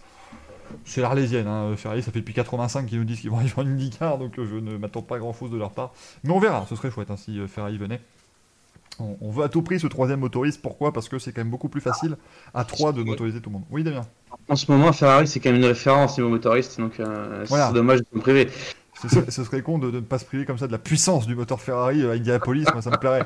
Ça me plairait vraiment énormément. Ils ont bien euh, négocié le virage de l'hybride chez, Euh, chez Ferrari. S'ils arrivent à trouver une faille dans le, dans le règlement, on est bon. hein. Non, ce qui est pas mal aussi, Bah, dans le c'est règlement le- de l'IndyCar, il y a moyen hein, de trouver des failles dans le règlement de l'IndyCar parce que Ouais. bon, c'est sur une feuille à 4 recto verso. Comme Non, je rappelle que l'article premier du règlement de l'IndyCar, à une époque, je vous promets, c'était. la- le premier article était l'IndyCar peut inventer ses règles au moment où elle le souhaite. hein. Il n'y a pas de. Voilà, c'est vraiment. euh, on Et c'est le Monopoly en famille. C'est open bar. Euh, voilà. Si j'ai envie Je de mets dire que- 10 maisons. si j'ai envie que lui il perde 25 points, eh ben, il perd 25 points, il se tait. Voilà, c'est pas, c'est pas plus compliqué que ça. Euh, non, ce ne sont pas les mêmes moteurs qu'en F1. Pour l'instant, ce sont des moteurs 2 litres 2 turbo, simplement turbo et pas, enfin biturbo et donc pas hybride. Et ce sera des 2 litres 4, je crois, euh, en, en 2023, qui vont faire 900 chevaux. Par contre, quand il y aura 900 chevaux euh, sur des ovales style Indianapolis, là, là, on va s'amuser. On va euh, s'amuser. hein. Euh, Est-ce que vous avez une, une justification au départ de Honda en F1 parce que ça pollue, mais du maintien en IndyCar Ça pollue moins en même- IndyCar c'est pas le même Honda en fait. Les, les- Ouais. Ah non, mais c'est c'est Ah. le, car- le carburant, c'est de l'éthanol. En plus, c'est euh, d'éthanol, ouais. Mais, euh, mais en fait, c'est pas pareil parce que Mm. en F1, c'est Honda Japon. Et en IndyCar, c'est Honda Mm. et États-Unis. Et c'est vraiment deux entités qui sont gérées séparément. D'ailleurs, il y a une euh, grosse rumeur depuis des années d'une arrivée de Honda en NASCAR. Il y a justement euh, HPD, qui est Honda Performance Développement, euh, qui est la branche américaine. Alors, Je euh, t'en prie. alors des Honda en NASCAR, bon, écoutez, bon, il y a bien les Toyota, donc on va bien pouvoir faire ce qu'on veut. Mais euh, voilà. c'est- mais c'est la- c'est- la- par contre, ce qui est étonnant, c'est qu'ils communiquent ça sous le terme de Honda, alors que bon, ils ont une marque normalement euh, aux il États-Unis. y a Acura aussi, oui, oui. Mais alors, euh, en, en IMSA, ce sont des Acura. Ça m'étonnerait pas dans les prochaines années que ça change d'ailleurs pour, euh, pour distancier euh, le côté écologique de Honda et puis le côté d'Acura, parce que de toute façon, Acura, là-bas, ça reste aussi des voitures plus performantes. Ouais. Ils, ont, ils ont un marché là-bas qui est beaucoup plus, euh, beaucoup plus performant et beaucoup plus axé sur le thermique. Donc, euh, du coup, je pense que euh, ça m'étonnerait pas qu'ils changent le badge. Ouais. Ouais, effectivement. D'ailleurs, Michael, enfin l'équipe de Michael Schenk avec Jacques Harvey l'an dernier à Long Beach, ils avaient, des- ils avaient, ils n'avaient pas mis le logo Honda, mais ils avaient mis le logo Acura, euh, Mm. parce que c'était le sponsor. D'ailleurs, voilà, gros truc formidable, c'était quand même le, le- le Grand Prix de Long Beach est sponsorisé par Acura, mais ce sont donc des Honda qui roulent dedans. Sauf le samedi où il y a la course d'IMSA avec des Acura. Voilà, hein, c'est voilà, enfin les Acura qui sont en fait des Oreca 07 avec un, un truc en plus et c'est des DPI. Enfin c'est pas voilà, mais il y a des Acura NSX aussi en GT3 donc voilà. Mais c'est- c'est bien le sport auto hein, quand même, on s'y retrouve toujours. C'est du bricolage aux États-Unis, le sport auto. Voilà, euh, c'est quand même la belle période. Moi, le sport auto à l'américaine, j'aime bien ça. Donc euh, voilà, c'est toujours bien d'en parler. Oh, nous, en F1, on a eu ça avec des, ba- des moteurs badgés Renault, euh, etc. les Enfin, tagoyeurs, Il y a peu de temps. hein. la Prostacer, la Benetton Oui. Life. C'était. Bah, euh, techniquement, on a, techniquement, actuellement, on a quand même un motoriste de plus en Formule 1, puisqu'on a Renault, on a Ferrari, on a Mercedes, on a Honda et on a BWT Mercedes actuellement. C'est vrai. C'est vrai que c'est oui, c'est un. Ah, dans le palmarès, dans le palmarès, ils ont un podium. hein. Bordel. Ça, c'est quand même coup dur. hein. Clairement. Mais bon, voilà, 19h30 dimanche, soyez au rendez-vous. Et si vous ne pouvez pas regarder la course, rassurez-vous, résumé disponible lundi dans la journée sur la chaîne YouTube de Bibi, euh, la chaîne YouTube de Monsieur Michael Duforest, qui s'est quand même fait tous les résumés Bibi, de tout saison. doucement Comment, Greg Bibi tout doucement? Euh, Je comprends pas. La chanteuse Bibi? Elle a une chaîne tout... Oh là, oh Oh la ref Oh là là Ah c'est compliqué. Alors là, les jeunes, euh, ne, ne cherchez même pas. Ne vous embêtez pas. Euh, euh, Donc vous pouvez suivre si vous avez entre 40 et 70 ans maintenant. Il y a des mélomanes, il y a des mélomanes, il y a des mélomanes. Bibi Fock, oh là, non, arrêtez, bon, ça va vite. on va peut-être enchaîner du coup. Ça- on, va, on va enchaîner, effectivement, on va, on va partir dans le débat, dans la question Ah politique. ouais, attends, je remonte mes hanches. Vas-y, c'est l'heure. Ding. Euh, car on va parler de Formule 1 à nouveau, et de Formule 1. Alors, euh, l'idée de ce débat vient d'un débat que j'ai eu sur tw- Twitter. Donc, euh, moi, je vais pas trop parler, j'ai déjà mis pas mal de choses. Salut, l'ami Mirror. Merci d'être parmi nous pour ce coucou rapide. Mais j'ai été interloqué de voir que sur Twitter cette semaine, certaines personnes commençaient à dire, suite à ce dont on va parler tout à l'heure avec le, départ, de, le départ pardon, de Magnussen et Grosjean de chez As, et donc l'arrivée prévue de Nikita Mazepin au volant, on commence à dire la Formule 1 prend une mauvaise tournure, dans pas très longtemps il y aura, plus de talent, je reprends la phrase exacte, il y aura plus de talent sur la grille de la Formule E que sur la grille de la Formule 1. Euh, on rappelle quand même, hein, chers amis, que la Formule E, c'est quand même quasiment que des gens qui ont loupé le train de la F1 ou qui ont été en F1 et ont été pas terribles à part Felipe Massa. Et, rappelons que ça. Et qu'en Formule 1 actuellement, on a l'un des plus grands pilotes de l'histoire. Donc rien que ça, normalement, pour moi, ça, le débat devrait partir comme ça. Mais est-ce que vous pensez, effectivement, qu'avec la, avec la révolution euh, écologique, bien sûr, avec le fait que Honda va quitter la euh, Formule 1 et que Beaucoup de constructeurs sont engagés en Formule E. Est-ce que vous pensez qu'à terme, dans pas très très longtemps non plus, parce que si vous me dites dans 75 ans, oui, là effectivement, euh, on sera pas là pour le voir, donc euh, c'est pas, pas trop grave. Mais est-ce que vous pensez que la Formule E pourrait voilà, prendre la place de numéro 1 dans le sport automobile mondial à la Formule 1 Qui veut commencer? Damien, Damien, oh, j'ai vu Damien, se- oh là là, j'ai, j'ai vu Moi Damien. je dis non, si quelqu'un dit oui, vas-y en premier, mais je dis non et euh... plein d'arguments. Voilà, non, point. Euh, Greg, Non mais si, si d'autres, non mais si j'ai des arguments, mais je veux juste Mm. ceux qui pensent que oui euh, puissent commencer. est-ce que quelqu'un pense que oui? Est-ce que Alors, je suis je obligé de... pensais que oui, Ah, Greg pensait que oui. Et pour une simple et bonne raison. dis-nous. À savoir que Mercedes, l'année dernière, ils arrêtaient pas de parler du EQC et compagnie. Enfin, du EQC, de- du EQ et donc euh, tout, le, tout le côté électrique. Ils voulaient le mettre en avant. Il y avait des rumeurs comme quoi ils quitteraient la F1, que du coup euh, on laisse tomber. Et surtout, il y avait un président qui était à fond sur le- l'électrique. Euh, un nouveau président de- du coup de Mercedes. Et là, ce qui s'est passé, c'est qu'il y a pas longtemps, ils ont communiqué. On en avait parlé d'ailleurs à des euh, à un des cafés. C'est qu'ils ont vraiment axé le, le truc en disant à on met à fond sur l'hybride, en disant que la F1 c'est vraiment le côté AMG, le côté performance, etc. Donc je pense qu'ils veulent quand même garder un pied dans les deux mondes, alors qu'à une époque, on aurait pu penser que le leader donc de, de la F1 actuelle voulait carrément se barrer vers un championnat où on va dire ils avaient commencé à mettre les moyens, ils avaient mis des, des bons pilotes, Stroll et, euh, et c'est De Vries. Non, c'est Van, Dorn- c'est Van Dorn, euh, parce que Stroll, il y a encore un F1. C'est Stoffel Van Dorn. Oui, pardon.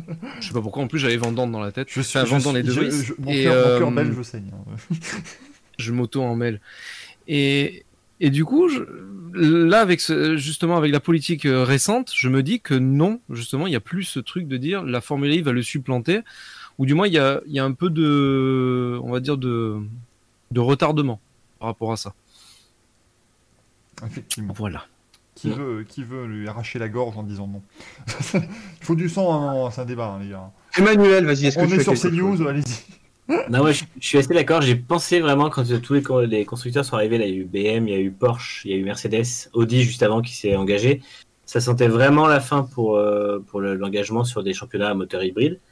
Après, je pense que depuis qu'ils avancent la théorie du carburant de synthèse et que du coup la F1 pourrait aussi utiliser des moteurs, euh, des moteurs euh, thermiques ou hybrides en tout cas en étant, euh, en étant euh, zéro, zéro émission.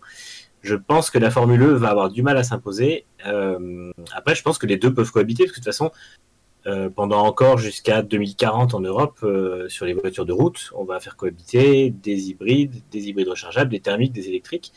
Donc les deux ont du sens pour les constructeurs, euh, pour tout le monde, et même pour les pilotes, puisque ça permet de passer plus de pilotes aussi. Aujourd'hui, la F1 a quand même des pilotes qui arrivent très jeunes, qui restent très longtemps. Donc ça fait un très bon championnat, mais après, je pense pas que ça va supplanter la, la F1 avant des décennies, littéralement. Est-ce que.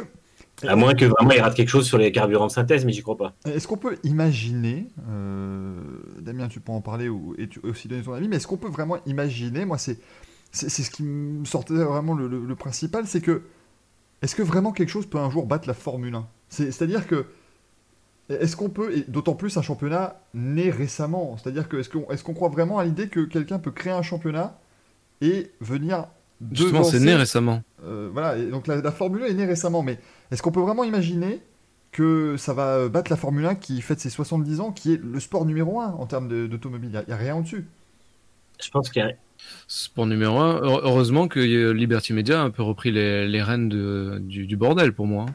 Parce en- qu'ils s'enlisaient dans une, euh, Non, euh, dans un côté dinosaure, etc. Et dans, dans pas mal de choses, dans pas mal de, de règlements. Là d'ailleurs, il y a les règlements qui, qui, qui vont changer. Red Bull pousse pour euh, se faire motor, enfin se motoriser tout seul.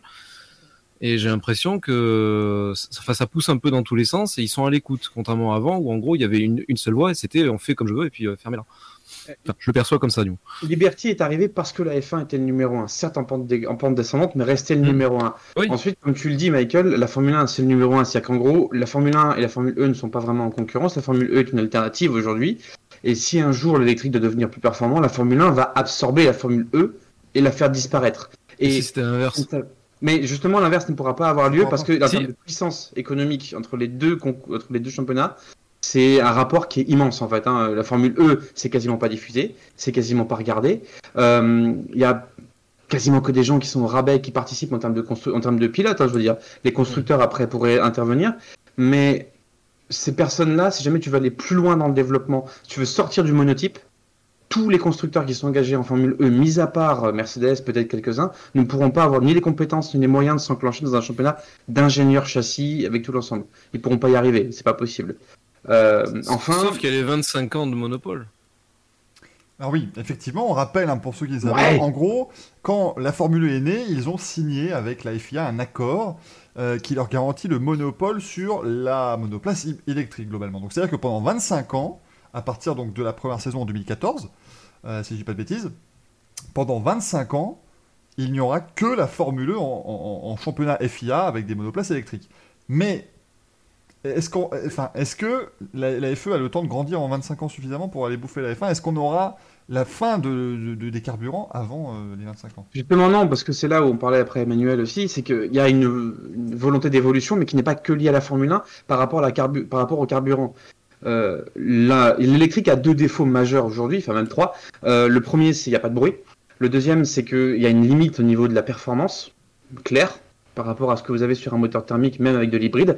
Et le troisième problème que vous avez, c'est sur bah, l'énergie en elle-même que vous allez déployer. Parce que si on passe tout le parc automobile en électrique, ce qui est un petit peu la volonté euh, de certains, on n'a pas les moyens et les structures aujourd'hui de le faire. Par contre, tous les pétroliers ont aujourd'hui des technologies, des compétences, des scientifiques, des infrastructures pour potentiellement développer d'autres types de carburants, peut-être plus propres, différents, Hydrogène. de synthèse. Voilà. Et ils peuvent le mettre en place. En fait, c'est seulement si des gens comme Total, Exxon, tout ça, euh, se retrouvent dans des situations où le pétrole commence à vraiment devenir un petit peu complexe, c'est eux qui vont enclencher quelque chose et c'est eux qui vont se servir de la Formule 1 qui est le fleuron du sport automobile pour faire la promotion de leur carburant de synthèse ou de nouvelle génération, carburant propre, etc.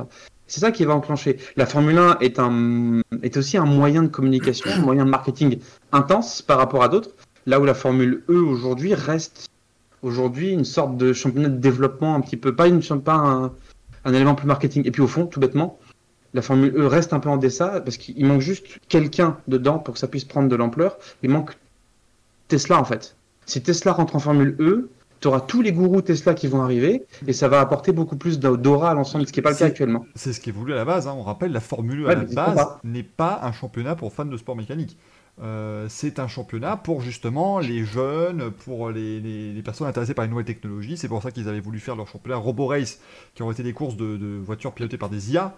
Autant vous dire que pour nous trois, je pense que, enfin pour nous quatre, c'est un, un truc. Ah, Ça, ça devait, attends, il devait y avoir des courses il y a trois ans. euh, Ah oui, non, mais c'est un désastre, hein, ça, ça n'avance pas. Mais euh, un jour, ils veulent le faire.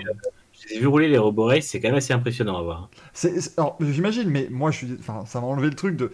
Je, vais- je, vais voir une voiture Ça manque d'esprit, il n'y a pas d'âme. pilotée par un ordinateur qui va dépasser un autre ordinateur. Je vais, je, voilà, je peux pas. Je, je ne peux pas. Tu vois simplement, en fait, c'est comme si tu voyais une course générée par PC sur ton F1 2020. La seule chose, c'est que tu la vois en tribune plutôt que sur ta télé, quoi, c'est tout. En vrai, voilà. On est en tribune. Parce que moi, je la vois à la télé, ça change Mais, mais rien. clairement, Manu, c'est sûr que c'est du laboratoire, c'est voilà. Et la Formule a au moins l'avantage de faire développer de manière extraordinairement rapide maintenant le- l'électrique. Quand on voit rien que c'est l'évolution des monoplaces, au moins ça va se répercuter sur la voiture de Monsieur Tout le Monde. C'est déjà le cas. Il y- en a de moins en moins justement en F1 aussi de ça, donc c'est très bien justement que ça, ça revienne sur la voiture de Monsieur Tout le Monde. Après, pour, pour en revenir au débat, euh, je pense que la, la- la Formule 1 aura toujours le problème que c'est un championnat monotype. Et que du coup, euh, il n'y a pas de. Qu'est-ce qui- Non, non, continue Manu, continue. Et derrière. Da- Damien, a- Damien a vu quelque chose, je ne sais pas? Damien a peut-être trop bu dans ce Racing Café, mais vas-y, euh, vas-y. Non, non, J'ai vu des pieds derrière Michael, c'est tout. Et, euh, Pas des pieds, bien sûr. Vas-y, Manu. Bref, j'enchaîne. Du coup, oui, euh, je pense qu'il y a, euh, il y a le fait que la, la Formule 1 sera toujours monotype, en tout cas pour l'instant, et que du coup, euh, c'est pas, ça n'aura pas la- l'importance que la Formule 1 a pour les, que les constructeurs qui y sont. Et il y a autre chose, c'est que il y a un, des actionnaires de la Formule E, c'est Liberty Group, qui est aussi euh, le, la maison mère de Liberty Media.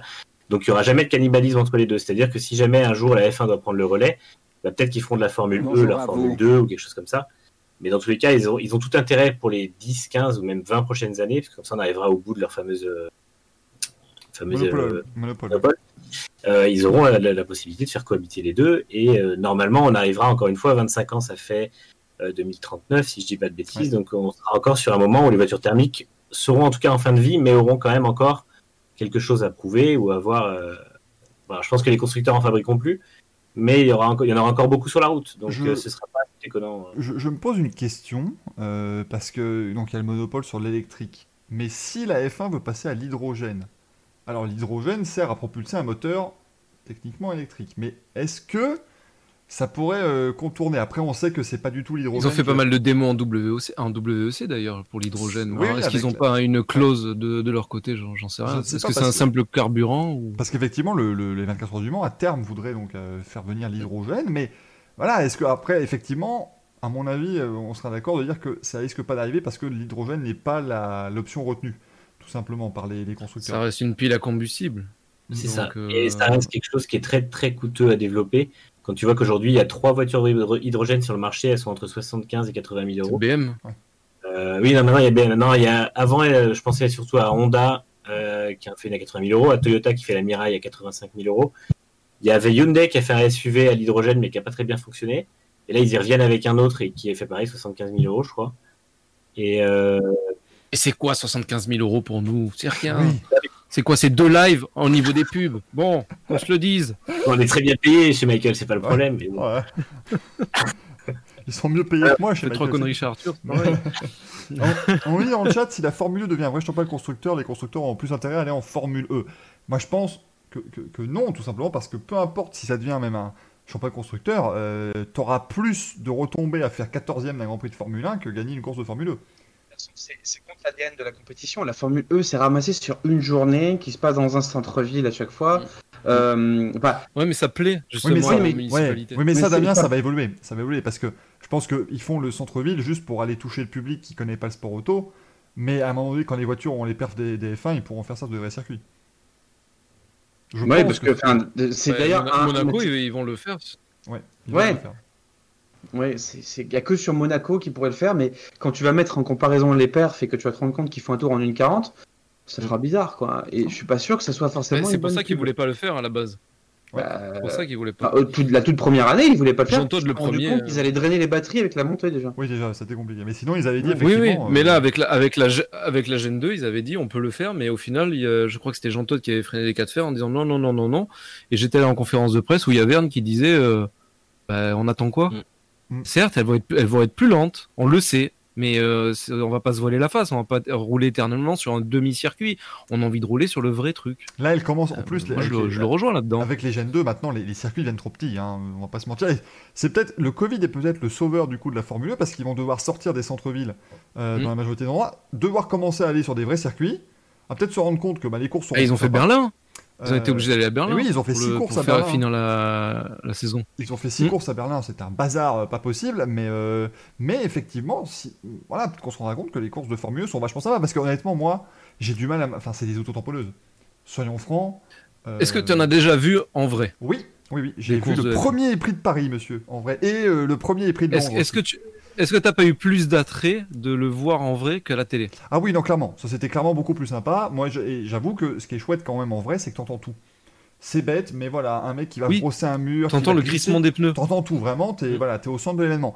Après, euh, là aujourd'hui, avec les voitures qu'ils ont faites. T'as pas eu le EJ Ah oui, non, j'ai pas pu le voir le EJ. Parce que le EJ c'était ah c'était une horreur. Le, chose, premier e-prix de Monaco, ils m'ont mis à côté de des basses. Je suis sorti, j'avais une tête comme ça. C'était c'était infâme. J'ai dit plus jamais. Le EJ, on Non, rappelle, parce qu'en plus c'est sympa. Justement, t'entends les bruits de roulement et compagnie. Donc. euh, Mais, mais après, voilà, avec les voitures de maintenant, enfin les voitures d'aujourd'hui sont des tanks, hein, les Formule 1, euh, les Formule 2 maintenant, puisque c'est plus vraiment, enfin ce sont des monoplaces évidemment dans le sens le plus pur du terme, mais euh, les roues sont couvertes, voilà tout ça.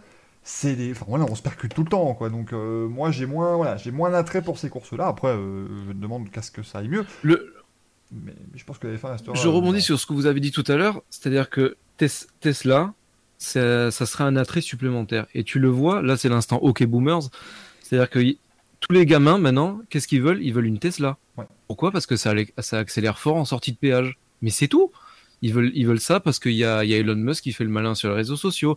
Ils veulent ça parce qu'il y a tous leurs, euh, toutes leurs idoles sur euh, YouTube et voilà, ils ont tous Voilà, c'est 3, ça. hein. MKBHD, etc. Tous ceux qui font de la techno, ils, ils ont une, ils ont une Tesla 3, etc. Et je pense que, en fait, on, nous on le voit avec le truc qu'on a quand même connu, la F1 avec de l'huile partout, euh, la sonorité de ouf, etc. les gens se plaignent qu'il n'y a pas assez de bruit avec des V6. Donc euh, la Formule I, forcément que ça va pas être un attrait. Mais comme on, on, vient de le dire dans la discussion, c'est-à-dire que c'est en centre-ville, ça fait pas de bruit, c'est sur une journée, ça c'est fait pour parler aux gens qui ne connaissent pas les sports mécaniques. Euh, depuis le début, il y a beaucoup de trucs sur les réseaux sociaux, à savoir pour le fan boost, etc. C'est une formule très commerciale qui a un attrait, euh, qui a un attrait, on va dire, plus familial hmm. pour vraiment un plus gros panel et pour plus, on va dire, des nouvelles générations qui, euh, en gros, on est en train de leur inculquer la voiture, c'est sale. La voiture, si vous prenez une voiture avec un échappement, c'est très sale. Si vous prenez une voiture électrique, on déplace la pollution. Ça, c'est un autre débat, tout ce que vous voulez. Mais euh, dans la ville, en tant que telle, quand il y a le, le, Grand Prix, enfin le e-prix qui a lieu, c'est propre. Mais, mais, par contre, Greg, euh, même malgré justement le fait que ce soit propre, L'hybride de Paris, c'est un bordel chaque année parce qu'on veut absolument l'interdire, parce que voilà, tatata, vous vous rendez compte. Mais parce qu'il faut pas se leurrer, c'est pas propre. Le, le hybride de Paris, c'est une catastrophe. Je euh, sens Manu qui bouillonne. Où ils ont, ils ont mis du béton partout sur les pavés, enfin des trucs, c'était une catastrophe sur le plan écologique. Non, mais, non, non, mais c'est un, un enrobé recyclable qu'ils ont enlevé. Enfin, la merde ce qu'ils ont fait. Franchement, faut pas se leurrer. L'enrobé en question, il est parti en décharge après. Donc, euh, non, non, c'est que vraiment, il y a, y a, c'est de la communication, très bien. C'est une forme de greenwashing. On va en parler tout à l'heure avec Rosberg, ça tombe bien. Euh, dans, l'esprit, il y, a un truc qui. La compétition elle-même me dérange pas, mais c'est que la communication qui est faite par certains sur le côté un petit peu renouvellement, comme tu disais, Greg, par rapport euh, la voiture c'est sale, etc. Oui. Maintenant, le premier championnat zéro émission, etc. certifié, euh, arrêtez un peu. Euh, c'est là on en revient après derrière au paradoxe. C'est-à-dire qu'en gros, la partie initiale de la Formule E, centre-ville, sur une journée, pas de bruit, ça attire tout le monde, très bien. Comme disait Michael, ils vont devoir sortir de ça. Donc tu vas te retrouver sur des circuits où tu vas les mettre en comparaison avec d'autres compétitions. Et c'est là, à partir du moment où tu vas être en comparaison de compétitions, que tu vas te rendre compte que finalement c'est pas fou. Mm. On dit que la, mais la prochaine génération qui arrive, elle, va être musclée. Hein, déjà, moi, je pense qu'il faut, vraiment tu disais, Damien C'est intérêt de performance sur la prochaine génération de voitures qui vont avoir lieu. Eh mais le truc c'est que c'est un championnat qui est jeune, justement ils sont en train de se former. Franchement, on n'a que deux générations, c'est pas énorme. Va dire ça au bout de, ça fait quoi, 2014, donc ça fait six ans. Au bout de six ans de F1, c'était. Mais c'est pas comparable parce que c'est pas comparable. Le Formule 1 des années 50 quand c'est sorti, c'était très artisanal. De mecs un peu riches qui savaient de leur. Le, le, vrai, le, vrai souci avec la Formule 1, parce qu'on fait des plans sur la comète, en parlant, on, dit dans le show qu'elle va évoluer, ça. On rappelle simplement aussi, euh, la Formule 1 financièrement, c'est pas loin d'être à perte. Hein. Euh, ça, c'est quand même un truc, c'est que c'est un, championnat dans lequel ils ont engouffré des, des, frais considérables pour créer un championnat de toutes pièces, on le rappelle. On parlera aussi d'Extrême E tout à l'heure, c'est un autre championnat électrique. Euh... Extrême Limite C'est ma série préférée. oh merde oh de vieux, Vous chercherez hein, sur Google, bien sûr. T'as fait quoi ces 20 dernières années, euh, Greg J'étais dans une grotte avec des VHS. tu sais que la télé à Monaco, tu vois, il est en plein euh, miel les abeilles, les Ah, mais il a télé Monte Carlo, il n'est pas encore passé à TMC. D'ailleurs, TMC, on a Portimao ce week-end. Oui, c'est vrai, Grand Prix euh, en, clair, effectivement, les deux prochains Grand Prix sont en. Euh, oui, les deux prochains, du coup, euh, si je dis pas bêtises, sont en clair. Ça fait pas longtemps qu'on a la 4K Monaco, hein, mais. je peux vous dire que le bien des abeilles en 4K, c'est pas mal. Hein. Dimanche 14h10 sur TMC, donc, en clair. Couper le son, mais sinon oui, voilà, il y aura, y aura le Grand Prix donc qui sera diffusé à la télévision. mais, mais donc on rappelle, la Formule 1 était quand même très fortement déficitaire à un moment donné, ça pourra pas être un trou. Enfin, ça va, ça va forcément faire une bulle. Hein. Moi, je, je, fais le, comparatif avec l'e-sport. L'e-sport, on met du pognon, mais le pognon ne ressort de nulle part. Donc, à un moment donné, si le pognon ne ressort pas, ben, il n'y en aura plus. Donc, euh, la Formule, il faut qu'il fasse attention à ça. Euh, outre les considérations techniques, technologiques, déjà, l'aspect financier soit géré, ce serait déjà un bon, euh, un bon point, même si, effectivement, des, des investisseurs tels que Liberty Group. quelles, sont, quelles sont les retombées, clairement, du championnat aujourd'hui? Elles sont faibles. honnêtement, elles sont, elles sont faibles. De toute façon, tu peux pas. Tu, voilà, à partir du moment où tu pourras pas. Et c'est normal aussi, c'est un championnat jeune. Elles sont techniques, les retombées, en fait. Oui. Elles sont technologiques. C'est-à-dire que les constructeurs, euh, Porsche, ils ont sorti la Taycan, ils ont d'autres modèles à venir. Mercedes, ils ont sorti le QC, ils ont d'autres modèles à venir. BMW, ils ont une gamme qui arrive. Audi, ils ont une aussi. Et en fait, tous ces gens-là, Jaguar, c'est pareil. Mahindra, c'est un gros constructeur électrique euh, en Asie, etc. Et en fait, c'est des constructeurs qui ne voient que l'aspect technologique en se disant on, fait, on développe la pub. propulseur. Il y a de la pub aussi, évidemment. Ah, mais c'est une pub vivante là, pour, pour eux, le, championnat. Ils gagnent, là, c'est direct. Il n'y a pas de. C'est pas une pub tant que ça. Enfin, euh, je suis curieux de savoir euh, combien de personnes savent qui a gagné la Formule E l'année dernière. faut pas, faut pas. euh, Après, faut. On est quatre déjà. C'est bien. Je pense qu'il faut pas oublier que les, les- le- la technologie électrique c'est hyper jeune. hein, c'est euh, littéralement ça a 10-12 ans ou 10-15 ans. Euh, en tout cas, un minimum industrialisé. Et c'est encore, après 10-15 ans de thermique, il n'y avait pas grand chose. Et là, en fait, plus ils font des trucs comme ça, technologiques et tout, plus ils arriveront à développer vite pour que leur voiture de route soit, eh ben, des autonomies de 600 à 800 ou 1000 bornes, euh, et des performances, bon, les performances sont déjà là, etc. Et qu'il y ait moins en moins besoin de recharge. Tesla, c'est pareil, ils bossent sur les batteries, c'est des batteries qui demanderont des, qui demanderont 5 minutes pour recharger euh, 90% C'est top. Et ce- genre de choses en fait. Et du coup, c'est eux pour ça, euh, c'est technologique. Après, je pense qu'il faut pas le- l'erreur que beaucoup font, nous les premiers, c'est de concurrencer les deux. Hmm. Et je pense que la F1 et la FE, elles ont totalement leur place chacune. La, la Formule 1, ça devient un championnat du monde en plus, donc elle a sa place aussi à côté de la F1. Ça serait aussi idiot que de comparer le WC avec la F1 parce que tu regardes quand ils ont pris la Porsche, qui sont allés faire tous les circuits du monde en la mettant en Oui. no limite. euh, li- limite, elle fait CDF1 la, la bagnole. hein, Ah, bah, elle fait le ça. Et puis euh, par rapport aussi, puis Michael aussi, c'est que pour moi la Formule E ne concurrence pas la Formule 1. Par contre, j'ai jamais dit que la Formule E ne pouvait pas vivre avec la Formule 1. Les deux peuvent exister, Ah, mais c'est pas une concurrence en soi. Non, non, mais c'est- c'est c'est- c'est pour ça que je voulais faire ce débat, parce que justement, elles ont été mises en concurrence ce- ce- ce- cette semaine, et j'ai pas. Pour moi, ce qui va se passer, et je vous propose qu'on termine là-dessus, comme ça on fait les news après. Euh, mais pour moi, ce qui va se passer, c'est que la Formule E va être là, va faire son laboratoire pendant encore 20 ans, tranquillement. Euh, les constructeurs vont pouvoir développer des superbes solutions de mobilité euh, douce pour nous, et donc ça, ça va être quand même vachement bien. Parce que quand dans 20 ans, vous pourrez acheter un véhicule électrique à 14 000 euros, une Yaris électrique au même prix qu'une Yaris thermique, par exemple, bah, ce sera vachement bien et ce sera en partie grâce à la Formule E. Mais simplement qu'à un moment donné, bah, la, Formule 1 euh, prendra la technologie et dira merci, merci à la Formule E d'avoir développé le tout et voilà. La Formule E partira, la Mais Formule ça- 1. euh, la Formule 1 Electrix restera démocratise. hein. On a Voilà. eu la Tesla Model 3, on a la Volkswagen ID3, là il y a Dacia qui, qui veut sortir le premier euh, véhicule électrique euh, low cost. Donc euh, ouais, on Ça va y se arriver. démocratise, mais pour moi, du coup, il y aura jamais de, de- il y aura jamais de clash entre les deux puisque la Formule E n'est jamais là pour devenir un championnat à, à- à très long terme. Bon. Pour recentrer si le débat- aussi. Hein, Faut, qu'on discute d'infrastructures aussi routières. Aujourd'hui, les infrastructures. Après, je sais pas comment Ah, les recharges. autres pays en Je vous propose qu'on fasse ça pour France- un autre débat, les amis. hein, parce Ouais, que là, en France, euh, c'est une catastrophe, c'est pas possible.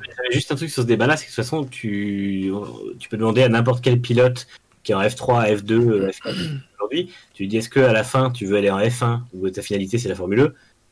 Quel pourcentage va répondre la Formule E? Je veux dire, euh, ça va être sympa, ça va sûrement être cool à piloter, mais c'est pas un championnat de, de, de jeunes pilotes, c'est un championnat de mecs qui sont un peu plus. euh, Bah, de Vries, il est arrivé là, pourquoi? Parce que la, la- la filière F1, elle était blindée. Bien sûr. voilà. Et je pense que Ah, il a, il a beau te dire qu'il est très content, t'inquiète pas qu'il pleure derrière. je hein. pense que même si ça existe encore dans 45 Ouais, ans, mais- Euh, même si ça existe encore dans 45 ans, tu auras toujours plus envie d'aller dans le championnat de Fangio, de Senna, de Prost, tout ça, que dans le championnat de, et j'ai- je n'ai rien contre eux, mais de Bohémie, d'Igrassi, euh, enfin, ça me semble logique. Ah, c'est justement là que ça me dérange parce que justement c'est là qu'on on fait le, le truc inconscient dont tu parlais, qu'on on les met en Mhm. concurrence. Exactement, ah, bien sûr. C'est-à-dire bien que sûr. pour moi, ce sont vraiment deux séries à part. Et euh, un mec qui est très bon en F1, je suis pas persuadé que dès qu'il arrive, il gagne direct. On l'a vu avec Gasly, il a été très bon, je dis pas, mais c'est une gestion qui est totalement différente. Je veux dire, tous les mecs, ils arrivent là. Je... Ah bah, Massa est à la ramasse. Pour moi, c'est pas un, un championnat de pilotage pur et dur, c'est un championnat de gestion. C'est un championnat qui, a- qui demande beaucoup d'intelligence. Je dis pas que la F1 ils sont ils sont stupides, mais ce que je veux dire c'est que ça reste une une façon assez analogique de conduire. Alors que la, la F1, tu dois vraiment prendre soin de ta bagnole, de Bien tes sûr. batteries. Bon, c'est tout un bordel. C'est une façon différente de conduire. C'est comme de l'endurance. Tu conduis pas pareil qu'en F1. Tu tapes pas des chronos de la même façon. Enfin, c'est c'est là que vraiment ça me dérange quand on dit ouais, euh, mais il y a un meilleur plateau, ouais, mais il y a un moins bon plateau. Non, ce sont deux plateaux différents qui vivent l'un à côté de l'autre. Il faut laisser faire les, les Je gens suis- qui, qui évoluent dans Je chacun des suis deux content de voir qu'on est d'accord. Je suis content de Quand voir qu'on est on parle de, de plateau d'ailleurs et de façon de faire approche de l'endurance, je sais pas si tu remarques, mais je trouve que parmi les meilleurs pilotes de Formule E, ils s'en sortent souvent très bien en endurance. Ah bah Oui. Verne, d'Igrassi, Absolument. Bohémie, bien sûr. hein, ça, ça, on peut- Il y, a, il y a- une passerelle forte. Alors par contre, ça c'est un... euh, On pourrait aussi évoquer le débat, un autre débat qu'on peut lancer également. Un des soucis qu'il y a, c'est que la. Formule 1 n'est pas une passerelle, c'est une fin. Les pilotes de Formule 1 ne font plus que ça, alors que les pilotes de Formule E participent à d'autres championnats à côté, et c'est là où c'est intéressant pour eux. C'est normal puisque la Formule E est à la base aussi conçue pour euh, fonctionner en hiver. hein. C'est un peu comme la 1GP à l'époque. C'est à la base fait pour commencer en décembre et se finir en mars-avril. Bon, maintenant ça se finit en juillet, on prend Mm. largement ses, ses aises, mais voilà, c'est effectivement le championnat qui se dispute sur, sur deux années. Mais voilà, je trouvais que c'était intéressant de faire ce débat parce que j'avais été, moi j'avais été plutôt surpris de voir justement que ça, ça- ça avait popé comme ça sur, euh, sur Twitter et de voir que beaucoup étaient justement d'accord en disant bah oui, euh, des- certains disaient c'est déjà le cas en disant voilà, le, le- le plateau de la Formule E est meilleur que la F1, la F1 dans 5 ans c'est mort quoi. Donc là ça m'avait quand même Bah, il y, a eu pas longtemps, il y a Fé- Félix Acosta qui a été mis, euh, on va dire, un peu sur un piédestal parce que tu comprends, Red Bull a dit ouais, on l'a raté de peu, on aurait dû le signer, etc. Il y a eu cette grosse info qui a mis un peu le doute, je pense. C'est ça qui a dû faire germer, je pense. On quelques- rappelle que ce qui s'est réellement passé avec c'est qu'il il était dans la filière Red Bull, ils l'ont mis en Formule Euro 3.5, il a pas fait les résultats escomptés, ils l'ont viré. Enfin, c'était voilà. Ouais, mais là quand il voit que ah il a gagné le Formula E, mais je pense qu'il y a aussi un, petit côté, tu Ouais. sais, euh, journal, tiens on va balancer l'info, ça, ça va faire du Ouais. clic, donc euh, bon. Et du coup, du coup ça a l'effet escompté. On va passer aux news, messieurs, si vous le voulez bien, car il ne nous reste plus qu'un quart d'heure, incroyable. Euh, les news donc de la semaine, bah, vous le voyez, Romain n'est plus, n'est plus pilote de F1. euh, en tout cas, il n'est pas encore quelques grands prix, mais il ne le sera plus. Enfin, en tout cas, s'il ne retrouve pas un autre volant, mais en tout cas, euh, Romain Grosjean. C'est fini a priori. Hein. Bah, c'est non, c'est a priori fini, mais bon, euh, hein, c'est pas terminé tant qu'on a- tant qu'il n'est pas sur la grille de départ le- du premier Grand D'ailleurs, à ce sujet, il est intéressé par le projet Peugeot en Mhm. endurance, mais ils n'en ont pas parlé avec Peugeot. Parce qu'il y en a plein qui disent ouais il va aller en endurance. Euh, Il y a rien qui est fait, hein. il a, Allez, il a allez. juste parlé. Euh, Allez, commencez aimait bien l'idée. Qui fait juste à l'idée de, de la Peugeot avec euh, Bourdet, Pagenot et, et, sur la même voiture. Bon, pas sûr qu'elle voit l'arrivée des 24 heures, mais ce serait vachement sympa à regarder. Mais donc, euh, Romain Grosjean et Kevin Magnussen ne seront pas chez As l'an prochain. Ils devraient être remplacés, de ce qu'on en croit aux dernières rumeurs, en principe par Nikita Mazepin et par Mick Schumacher. Mick Schumacher, on était certain qu'il allait chez Alpha, mais pouf, il se retrouve chez As d'un coup, euh, possiblement. Euh, ce serait un beau coup. Mazépine de cheval d'ailleurs. Oh là là, coup dur. Euh, ce serait un beau coup, hein, je trouve, de la Ferrari Driver Academy, parce que du coup, ils pourraient garder Giovinazzi, qui est pas non plus, euh, voilà, qui est pas un monstre, mais qui est pas mauvais, et ils peuvent quand même placer Schumacher à côté, donc c'est plutôt pas mal, ça leur permettrait d'avoir deux pilotes en Alors, F1. ils, ils ont aussi. euh, Bah, on va voir comment va être le résultat en Formule 2. Il y a Mais si Schumacher n'est pas champion, il faudra aussi placer Ailot. euh, Bah, il faudra, il faudra, ils sont pas obligés. Non mais bon, ça veut dire que le champion de Formule 2, tu vas devoir, il va, il pourra plus rep- re- rempiler, donc il faudra peut-être le placer quelque Bah part. oui. Bah oui, mais le champion de Formule 2 de l'année dernière, il est pas, le champion de Formule 2 de l'an dernier, il est pas sur la grille cette année non plus, donc euh, voilà, c'est pas. euh, Oui, mais bon, c'est Ferrari Driver Academy, c'est pas. Euh... bah, c'était qui chez Mercedes qui le faisait ou McLaren à la base, euh, Bonjour à vous. Mercedes. À la base, c'était McLaren, puis il est passé chez Mercedes, oui. Ouais, Et, euh, Mais donc la, la, la finalité de la Ferrari Driver Academy, c'est la Formule 1, c'est pas euh, autre chose. Le Mercedes a Bien sûr. peut-être euh, avait un programme à proposer. Si Ailot il est pas en Formule 1, enfin, imaginons Ailot est champion de Formule 2, il est pas en Formule 1 l'année prochaine, il fait quoi? Eh ben, il fera du GTE. Ah super.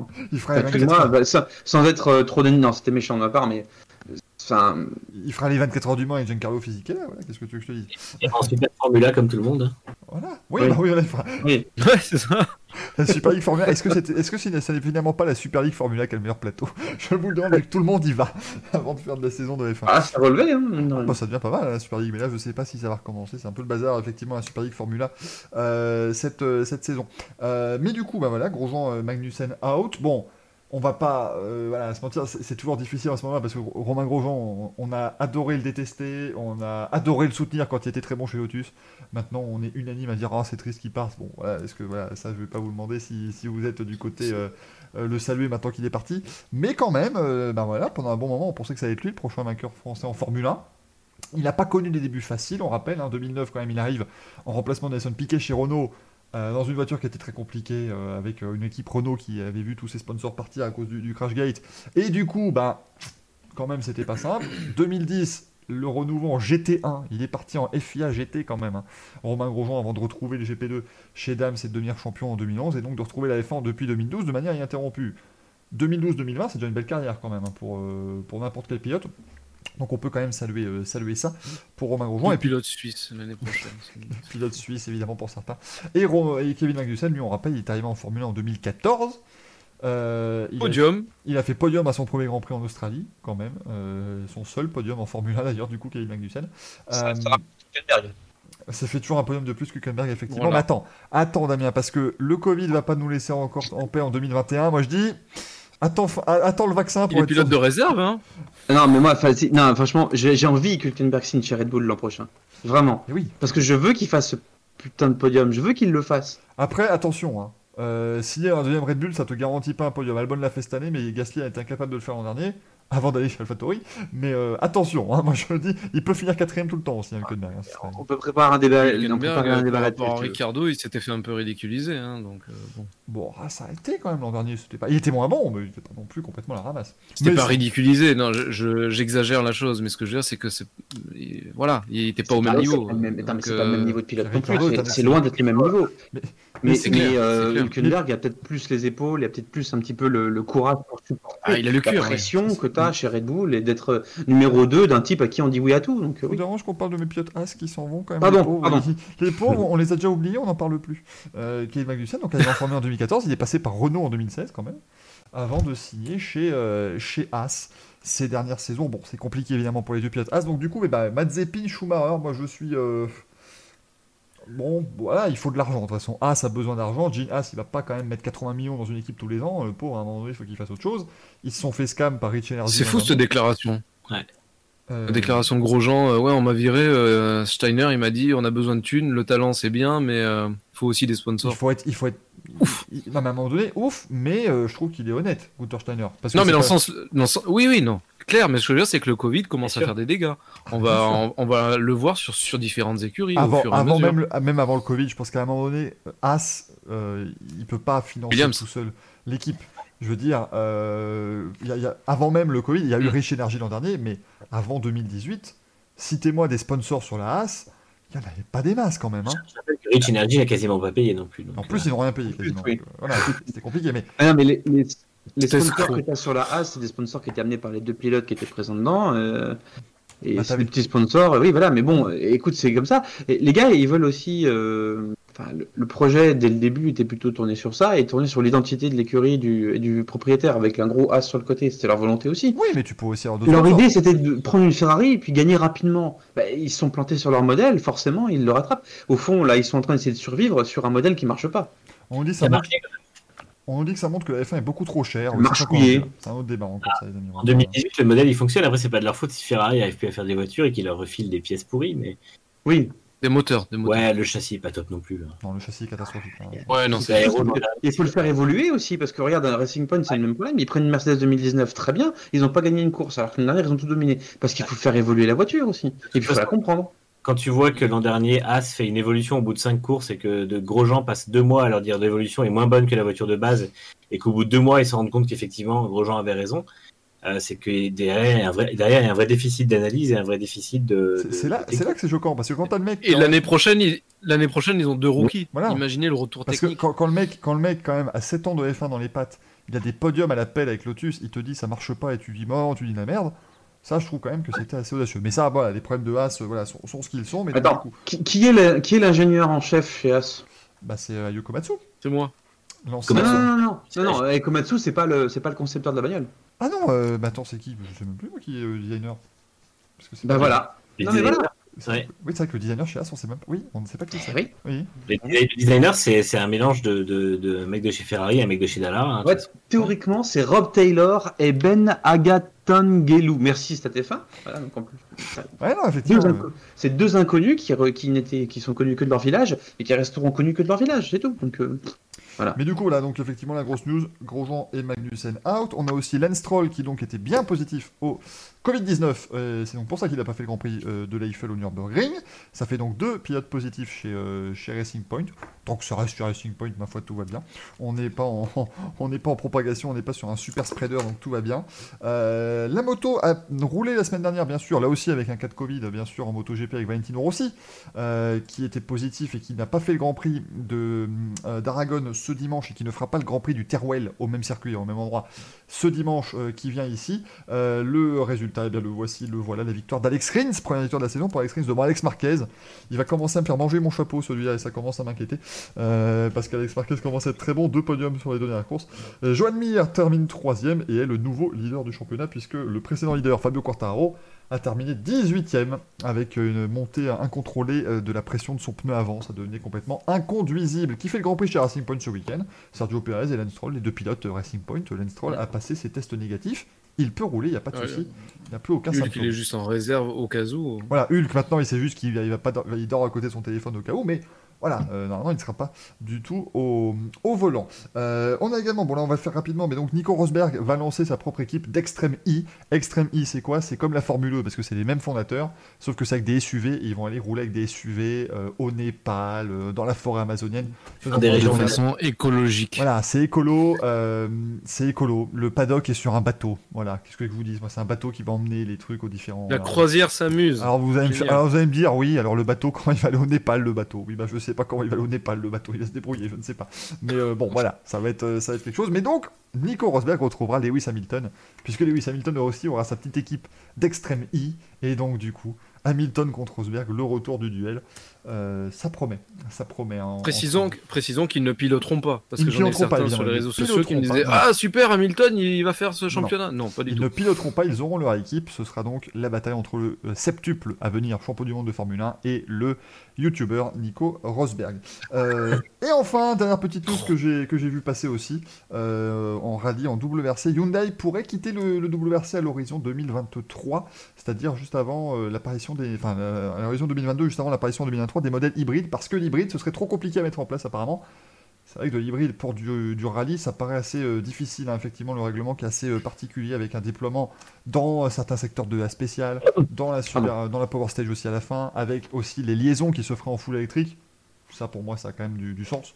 Et ça permettrait d'un peu moins euh, polluer. On rappelle, en rallye, effectivement, les liaisons, vous devez vous déplacer d'une euh, spéciale à l'autre bah, sur des routes ouvertes, tout simplement. Euh, en gros, les voitures de rallye sont des voitures avec lesquelles vous pouvez rouler sur la route, Ça, bien sûr. ça colle pas mal à la réalité du, du- pour moi du parc automobile. C'est-à-dire que là, on voit toutes les toutes les sportives qui se font matraquer par des euh, par des taxes à droite à gauche. La seule chose qui, enfin le seul salut qu'ils vont avoir pour euh, continuer à faire des sportives, c'est de les hybrider avec un tout petit moteur thermique et des, des gros moteurs électriques derrière. Un hybride rechargeable, quoi, de toute façon. Donc, euh, Oui, c'est ça. Très clairement. Ouais. Euh, Mercedes en parlait déjà pour la 45 AMG, on parlait déjà d'une version hybride. Au final, ça s'est pas fait. Je pense que ça sera pour la génération d'après. Mais euh, ils vont tous y passer. Euh, Audi avec la S3, la RS3. euh, à un moment ou un autre, on, va passer sur ça. Je crois d'ailleurs qu'en rallye, la volonté est, euh, si, si je dis pas de bêtises, c'est qu'en fait, donc, il y, a- il y a un moment de déploiement où vous pouvez avoir la puissance des deux moteurs pendant la spéciale, et la fin de spéciale sert en fait à recharger la batterie pour la liaison à venir, pour éviter de devoir à chaque fois euh, justement plugger les, les voitures. Donc voilà, c'est pas mal, mais donc Hyundai pense avoir du mal. Effectivement, ça a pu laisser beaucoup de monde hein, s'ils s'en vont, parce que pour l'instant, on a Toyota en constructeur, on a Ford qui est là, mais c'est Sport en fait qui a récupéré les Ford, mais c'est pas un engagement officiel. Si Hyundai s'en va, ça devient compliqué. Hyundai qui a quand même, euh, voilà, un Thierry Neuville, Sébastien Loeb et, et Otanak cette année, ce serait une grosse perte bien sûr pour le championnat, mais Bah, il y avait Volkswagen qui tirait tout ça vers le haut, mais ils sont barrés à cause du Dieselgate. Voilà. Donc Volkswagen ouais, il reste plus que aussi. plus que ces gens-là. Donc Il n'y a plus que Toyota maintenant. Toyota qui va récupérer d'ailleurs l'équipe, ça va être l'équipe usine Toyota, ça va plus être l'équipe de Tommy McKillen qui va euh, prendre en charge. Maintenant, c'est un vrai programme d'usine de la part de, de Toyota à Cologne. Voilà pour les petites news qu'on a eues cette semaine. On va maintenant faire un petit tour, si vous le voulez bien, messieurs, dans l'histoire du sport auto. Qu'est-ce qui s'est passé dans la semaine du 16 au 22 octobre dans l'histoire du sport auto ben, On va vous le dire, bien sûr, on est là pour ça, on va en discuter.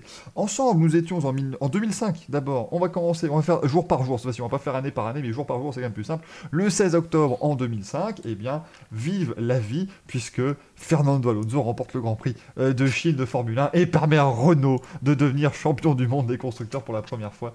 Euh, et l'avant-dernière, du coup, hein, puisque ils n'ont fait que 2005-2006. Euh, après une très très belle bagarre avec McLaren hein, toute la saison. On- je pense que pour beaucoup de notre génération, 2005, c'est quand même une très très belle année pour nous. hein. C'est, enfin voilà, c'était. euh, Enfin, il n'y avait plus de Schumacher, c'était vraiment génial. il a gagné son Grand Prix Indianapolis contre 5 autres voitures, c'était euh, formidable.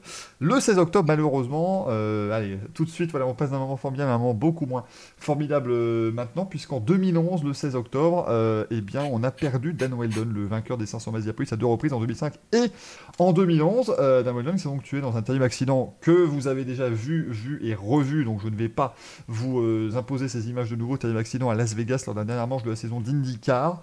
Ça fait 9 ans et bah, j'avoue que c'est toujours aussi, euh, pour ma part en tout cas, incompréhensible euh, qu'on en soit arrivé là et toujours aussi choquant euh, de- d'avoir donc vécu cette, cette course. Je sais pas si vous, vous l'avez regardé en direct, hein, cette course par exemple, mais moi je, moi, je l'ai vu, ça je peux vous le dire puisque je l'ai même commenté. Enfin, voilà, c'était vraiment un moment terrible et de se dire que vous perdez le vainqueur des 500 miles Indianapolis en titre, qui gagné la course 5 mois avant, qui devait revenir en IndyCar l'année d'après en plus. qui devait revenir chez, chez la voiture euh. Il avait développé la nouvelle voiture, c'est pour ça qu'elle s'appelait la DW12 évidemment. C'était en hommage à. Il avait à un Wayne. concept aussi un peu bizarre là, de la course où il démarrait dernier. Il démarrait dernier pour. euh, oui, il pouvait gagner 5 millions. Enfin, il pouvait gagner 5 millions à partager avec une, une fan qui avait gagné. Euh, S'il remportait la course en partant dernier, bah, malheureusement, évidemment, euh, au 11e tour, tout ça, c'est Euh, tout ça, c'est terminé. Ils, ont mis, ils ont mis 33 voitures sur un ovale de 34 un, un même. mile et demi. Ouais. Et c'était c'était n'importe quoi. C'était 34 voitures sur un ovale euh, d'un mile et demi, ça fait 2 km 4. À, tro- à 224 miles de moyenne, ça fait 365 km heure. Avec des virages inclinés, tout le monde passait à fond. C'était un paquet. Donc, vous imaginez que dès que deux se sont percutés, bah, évidemment, euh, c'était euh, c'était absolument la catastrophe. Et euh, on pense souvent à Dan Weldon. Je pense que c'est voilà, c'est vraiment c'était assez terrible. Et on a hâte quand même, nous aussi, en, en tant que fan d'IndyCar, parce que ses fils courent aussi en karting. Et on a Sébastien Weldon qui apparemment est une petite sensation. Et on sait que voilà, apparemment, euh, ce serait bon. Je pense que tout le monde le veut, même dans l'IndyCar, ils sont déjà en train de travailler dessus. Si un jour on pouvait avoir un Weldon au départ des 500 bases d'Iapolis, ce serait à mon avis euh, accueilli avec euh, grande émotion par tout le monde. Rassurez-vous, il n'y a que du réjouissant maintenant. Puisque le, enfin, du réjouissant, le 17 octobre 80, Nelson Piquet est devenu champion du monde de Formule 1 à Las Vegas. Ça, je ne sais pas si Sans réjouissant. je sais pas si c'est réjouissant pour tout le monde. On rappelle le concept du Grand Prix de Las Vegas de Formule 1, c'était le parking du Caesars Palace. hein. Alors, Céline Dion ne chantait pas encore dans le Caesars Palace, ça, ça y est bien au courant, mais c'était un parking et ça faisait un Grand Prix de Formule 1. Le 18 octobre 2009, Jenson Button et Braun Grand Prix sont devenus champions du monde au Grand Prix du Brésil. Euh, épopée incroyable que Braun Grand Prix, on rappelle, hein, racheté, euh, Braun- Ross Braun qui rachète pour 1 euro symbolique l'équipe Honda qui est partie de la F1. Et du coup, champion du monde euh, cette année-là, le 20 octobre 91 Qui devient Mercedes. et qui est devenu Mercedes, effectivement. Euh, C'était ouais. Jenson Button qui voilà meilleur que Lewis Hamilton, il a été champion avec une Mercedes avant Hamilton. Moi je pose, je pose ça là. Euh, le 20 octobre, Ayrton Senna est devenu champion du monde en 1991. Et oui, mesdames et messieurs, euh, pour la troisième fois et la dernière fois de sa carrière, le 21 octobre 2007, là aussi, je pense que beaucoup d'entre nous étaient heureux, puisque Kimi Raikkonen a enfin gagné son premier titre de champion du monde de Formule 1. Oui, j'ai osé dire premier, car qui sait, peut-être qu'un jour l'Alpha sera bonne et qu'il redeviendra Sur un malentendu, ça peut passer. à 45 Bah, c'est déjà passé une fois sur un malentendu, peut-être pas deux quand même. Hein. Là, ça me paraît compliqué. hein. Euh, le 22 octobre 2006, merveilleux, Fernando Alonso qui devient champion du monde de Formule 1 en battant Michael Schumacher au Grand Prix du Brésil. Et le 22 octobre, Très subjectif cette histoire. tout à fait. Et le 22 octobre 1989, Alain Prost est devenu champion du monde en, en percutant Ayrton Senna au Grand Prix du, du Japon. À qui la faute? Je pense qu'on peut encore en Oh faire des débats, là. des débats, même si évidemment tout le monde sait que c'est Alain Prost. Bien sûr Je vais quitter cette émission. et ça vient de quelqu'un qui a du mal avec Senna, hein, c'est vous dire. Euh, du coup, voilà pour le petit tour historique. Ah. et maintenant, maintenant le moment, le moment que vous attendez tous, le moment du quiz. hein, le moment du quiz. Alors, je me suis dit au début, bah, je vais leur demander les pilotes du Grand Prix, euh, du Grand Prix du Portugal 96. Du Voilà. Portugal. Mais je me suis dit, comme c'était déjà le cas avec Nürburgring, ils ont regardé, ils ont un peu révisé. Hein, Ils ont un petit peu triché. J'aime pas ça, moi, j'aime pas trop les tricheurs. Donc, du coup, va falloir me trouver la grille de départ du Grand Prix euh, du Portugal, mais en 1995. Voilà, comme ça au moins, il y aura moins de triche. On va commencer par Manu, on poursuivra par Greg, on terminera par Damien. Oh Vous passez- l'enculé. Vous me donnez à chaque fois un nom chacun. Si vous donnez un nom qui a déjà été donné, c'est une fausse réponse. Si vous donnez une fausse réponse, c'est une fausse réponse. Ce- Le dernier en vue Du Forest. remporte tout ça. J'étais pas au départ, moi, j'étais j'étais trop jeune. Ah pas- merde, j'avais j'ai pas- perdu. J'avais pas la super licence à 3 ans. C'était c'était pas possible. Donc je prends euh, le classement final du Grand Prix. Voilà. Allez-y, mon cher Emmanuel, c'est à vous. Allez-y. Moi, je vais dire Ensaral Frenzen, évidemment. Voilà, comme ça, au moins il a pu le mettre. Il est content. Je le place. Frenzen qui a terminé 6ème. Un point pour Ensar Frenzen avec sa Sauber Ford. Eh. Bravo. Greg, Allez-y. bravo. Jean, allez-y, 5ème avec sa Ferrari. Damien. Qui? Michael Schumacher. Ah, Michael Schumacher, deuxième, que deuxième Michael Schumacher, Euh, avec la Benetton, le champion du monde. Manu. Damon Hill. Et oui, Damon Hill, troisième, et qui pour une fois n'a pas percuté Schumacher pendant le Grand Prix, c'était rare en, en 1995. Euh, Greg, Je, je sens la défaite, mais je le tente. Brundle. Euh, oui, Martin Brundle, huitième, avec sa Ligier, euh, sa Ligier du Gagnant. Et oui, et oui, oui, oui, Martin Brundle, qui commente les Grands Prix maintenant là, Brundle après. chez Sky Sports. Euh, Manu, euh, Damien, pardon, Damien. Euh, Coulthard. Oui, bah oui, il a gagné le Grand Prix Coulthard sur la Williams d'ailleurs, effectivement. Manu. Herbert. Ah, Herbert Léonard, bien sûr, qu'on apprécie. Johnny Herbert. Herbert Léonard. J'ai le l'impression plaisir. que celui-là, tu l'as dit, tu l'as un peu dit pour le plaisir. Euh, septième place de Johnny Herbert avec la Benetton. Greg. Alors, on va voir s'il y a une, règle- une règle qui se respecte. C'est-à-dire qu'on on avait dit que quand il y a Brundle, il y a Blundle. Et oui, Donc, Eh oui. donc Blundle. s'il y a Pipo, il y a Mario. Martin, Martin Brundle a fini 8ème avec la Ligier. Mar- euh, Marc Blundell a fini 9ème avec la McLaren. Voilà, c'était Je suis formidable. toujours en piste. Euh, Damien. Irvine. Oui, oui, oui, 10ème avec la Jordan et d'Irvine. Manu Barrichello avec l'autre Jordan. Avec l'autre Jordan, du coup, 11ème place. Bah, bah 10 et 11, c'est bien, les Jordan, c'était c'était en paquet, c'est bien. Greg C'est là que je vais perdre lamentablement. Moi, depuis tout à l'heure, c'est des noms qui Euh, fleurent bon la F1 quand même. hein, Il n'y a pas les meilleurs. 95. Euh... Oh. Je suis sûr qu'il y a un pilote japonais dans l'histoire, mais alors là, retrouver le nom. Hmm. Bon, Greg, il me faut une un réponse. euh. Greg, il me faut une réponse maintenant. Je n'en ai pas. Eh ben, Non, je, je sèche. Donc ça se joue entre Mm. Manu et Damien. Damien Attends, attends, attends. Ah, C'est bon euh... Ferme Wikipédia, Damien, s'il te plaît. Attends, attends. Non, non, bon. À ça de faire semblant d'éternuer pour qu'on l'ait pas grillé. oui, mais j'ai... Eh, écoute. Euh, clic, clic. Mika Hakkinen. Oui, Mika Hakkinen, euh, Mika Hakkinen. Abandon Ah, d'Hakkinen sur casse-moteur avec euh, sa McLaren. Bah, et McLaren, c'était Peugeot à l'époque en plus, non, Non, non, c'était Mercedes, la première année de Mercedes. Ah, Euh, Manu. Et bah Katayama, on en a parlé tout à l'heure. Ah oui, du coup, puisqu'il s'est retourné Yuko Katayama, effectivement, le là japonais.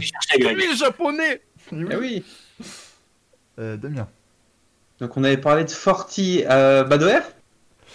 Euh, oui, mais pas chez Forti. Il était chez Minardi, Luca Badoer. Ah. Mais il était bien là. Manu. Il y avait Mika Salo. Eh oui, eh oui, Mika Salo, 13ème avec la Tyrell. Damien. euh... Vidéo démonétisée à cause d'une insulte. Panis, bah oui, il y avait Panis avec l'autre Ligier, abandon sur tête à queue pour Olivier Panis. Il y avait Pedro Lamy, Putain, les noms. régional de l'étape. Pedro Lamy, le régional de l'étape avec Samirdi, qui a abandonné au 7ème tour, sur... qui a abandonné au 7ème tour sur casse de boîte, hein, donc euh, c'est compliqué. Euh, Damien. Est-ce qu'on a dit Berger? On n'a pas dit Berger, on n'a pas dit Berger, mais il était bien là, Gerhard Berger. Je vous mets juste, euh, hop, j'ai même pas mis la petite image du quiz en rouge, mais oui, oui, Gerhard Berger qui termine 4ème avec la Ferrari. Ah, a dit Comment on a dit qui? Hakkinen. Et oui, Hakkinen, on a dit on dit, Oh là, Damien a gagné, c'est incroyable. La victoire de Damien. Putain, et ça tombe bien parce que franchement, j'avais plus rien. Attends, je Alors- tenter un... Alors, alors attendez, alors messieurs, on a quand même Je vais trouvé... tenter un mot. Attends, attends, je vais tenter un. Euh, parce qu'on parlait des Italiens justement à la con, et à une époque, je sais qu'il y avait un Italien qui s'appelait Morbidelli qui roulait. Est-ce que c'était cette époque-là? Euh, non. Ah, il arrive après. Il y avant ou après, mais oui. oui. Alors, on rappelle, vous, vous en avez trouvé 17. 17 sur 24 quand même, donc c'est pas mal du tout. Il manquait dans la liste, il manquait, que je dise pas de bêtises, Jean-Christophe Boulion sur la Sauber, le pilote français. Euh, Taki Inoue, s'il vous plaît, merde quoi. Pour... Oh mince 95, tu mets Taki Inoue Ah à chaque fois. Euh, Pedro Diniz, je crois qu'on l'a pas dit, hein. Roberto Moreno, les deux sorties. Ça, C'était formidable. Andrea Montermini chez Pacifique. Oh punaise. Jean-Denis de Montermini. Letraz, qui a abandonné avec sa Pacifique au 14e tour pour crampe. Attends, on a eu, euh, on a eu Norris qui a abandonné pour crampe aussi. Au Et on, pouce. et on a eu Ah, Max bon. Papis, Max Papis aussi qui avait abandonné euh, au départ sur boîte de Pilote de IndyCar, Max Papis. Effectivement, et en IndyCar un jour, on avait Dylan Battistini en 2011, il a abandonné pour cause de fatigue. Il est sorti de la- driver fatigue. Voilà, il était fatigué et il a abandonné. Son seul départ en IndyCar. Le pilote était grippé. C'était son seul départ en IndyCar, vous doutez bien que depuis, il en a plus fait. Bien sûr, Dylan Battistini. C'est ainsi que se termine ce nouveau euh, Racing Café avec une victoire de Damien. Bravo, Damien, on peut Bravo, Damien. Très très fort. J'espère que ça Bravo. vous a plu. On a un petit peu débordé sur le rôle, mais c'est pas grave parce qu'il y a tellement de plaisir à être avec vous. Bien sûr, on se retrouve la semaine prochaine, 20h30, évidemment, comme d'habitude. On fera le débrief du Grand Prix du Portugal. Pour une Formule nouvelle défaite. 1. Ah oui, oh non, Greg, je, je te ferai un truc spécial pour toi. Ah, attends, Greg, je serai peut-être pas là en live, mais par contre, j'ai peut-être essayé de suivre. Je t'enverrai des, des trucs euh, t'es, Voilà, euh, tricher en message privé. Tricher pauvre ton numéro de téléphone. Tricher pour le pauvre Greg, ce sera plus sympa. On se retrouve donc 20h30 la semaine prochaine. Je vous rappelle, 17h30 ce dimanche, bien sûr, le débrief du Grand Prix du Portugal de Formule 1. Soyez au rendez-vous sur la chaîne Twitch. Euh, et pour, pour ceux qui ont, écouté ça en podcast, merci beaucoup d'avoir été là. Pour ceux qui regardent sur Twitch, je suis en live demain aussi, demain soir à 20h30. Je, je vais danser, ça va être euh, un, un grand moment de, de sport, bien sûr. Euh, très clairement, merci d'avoir été avec nous. On se retrouve très très vite. À la prochaine. Ciao, ciao, ciao. Et merci à mes compagnons du soir, bien sûr. Merci messieurs.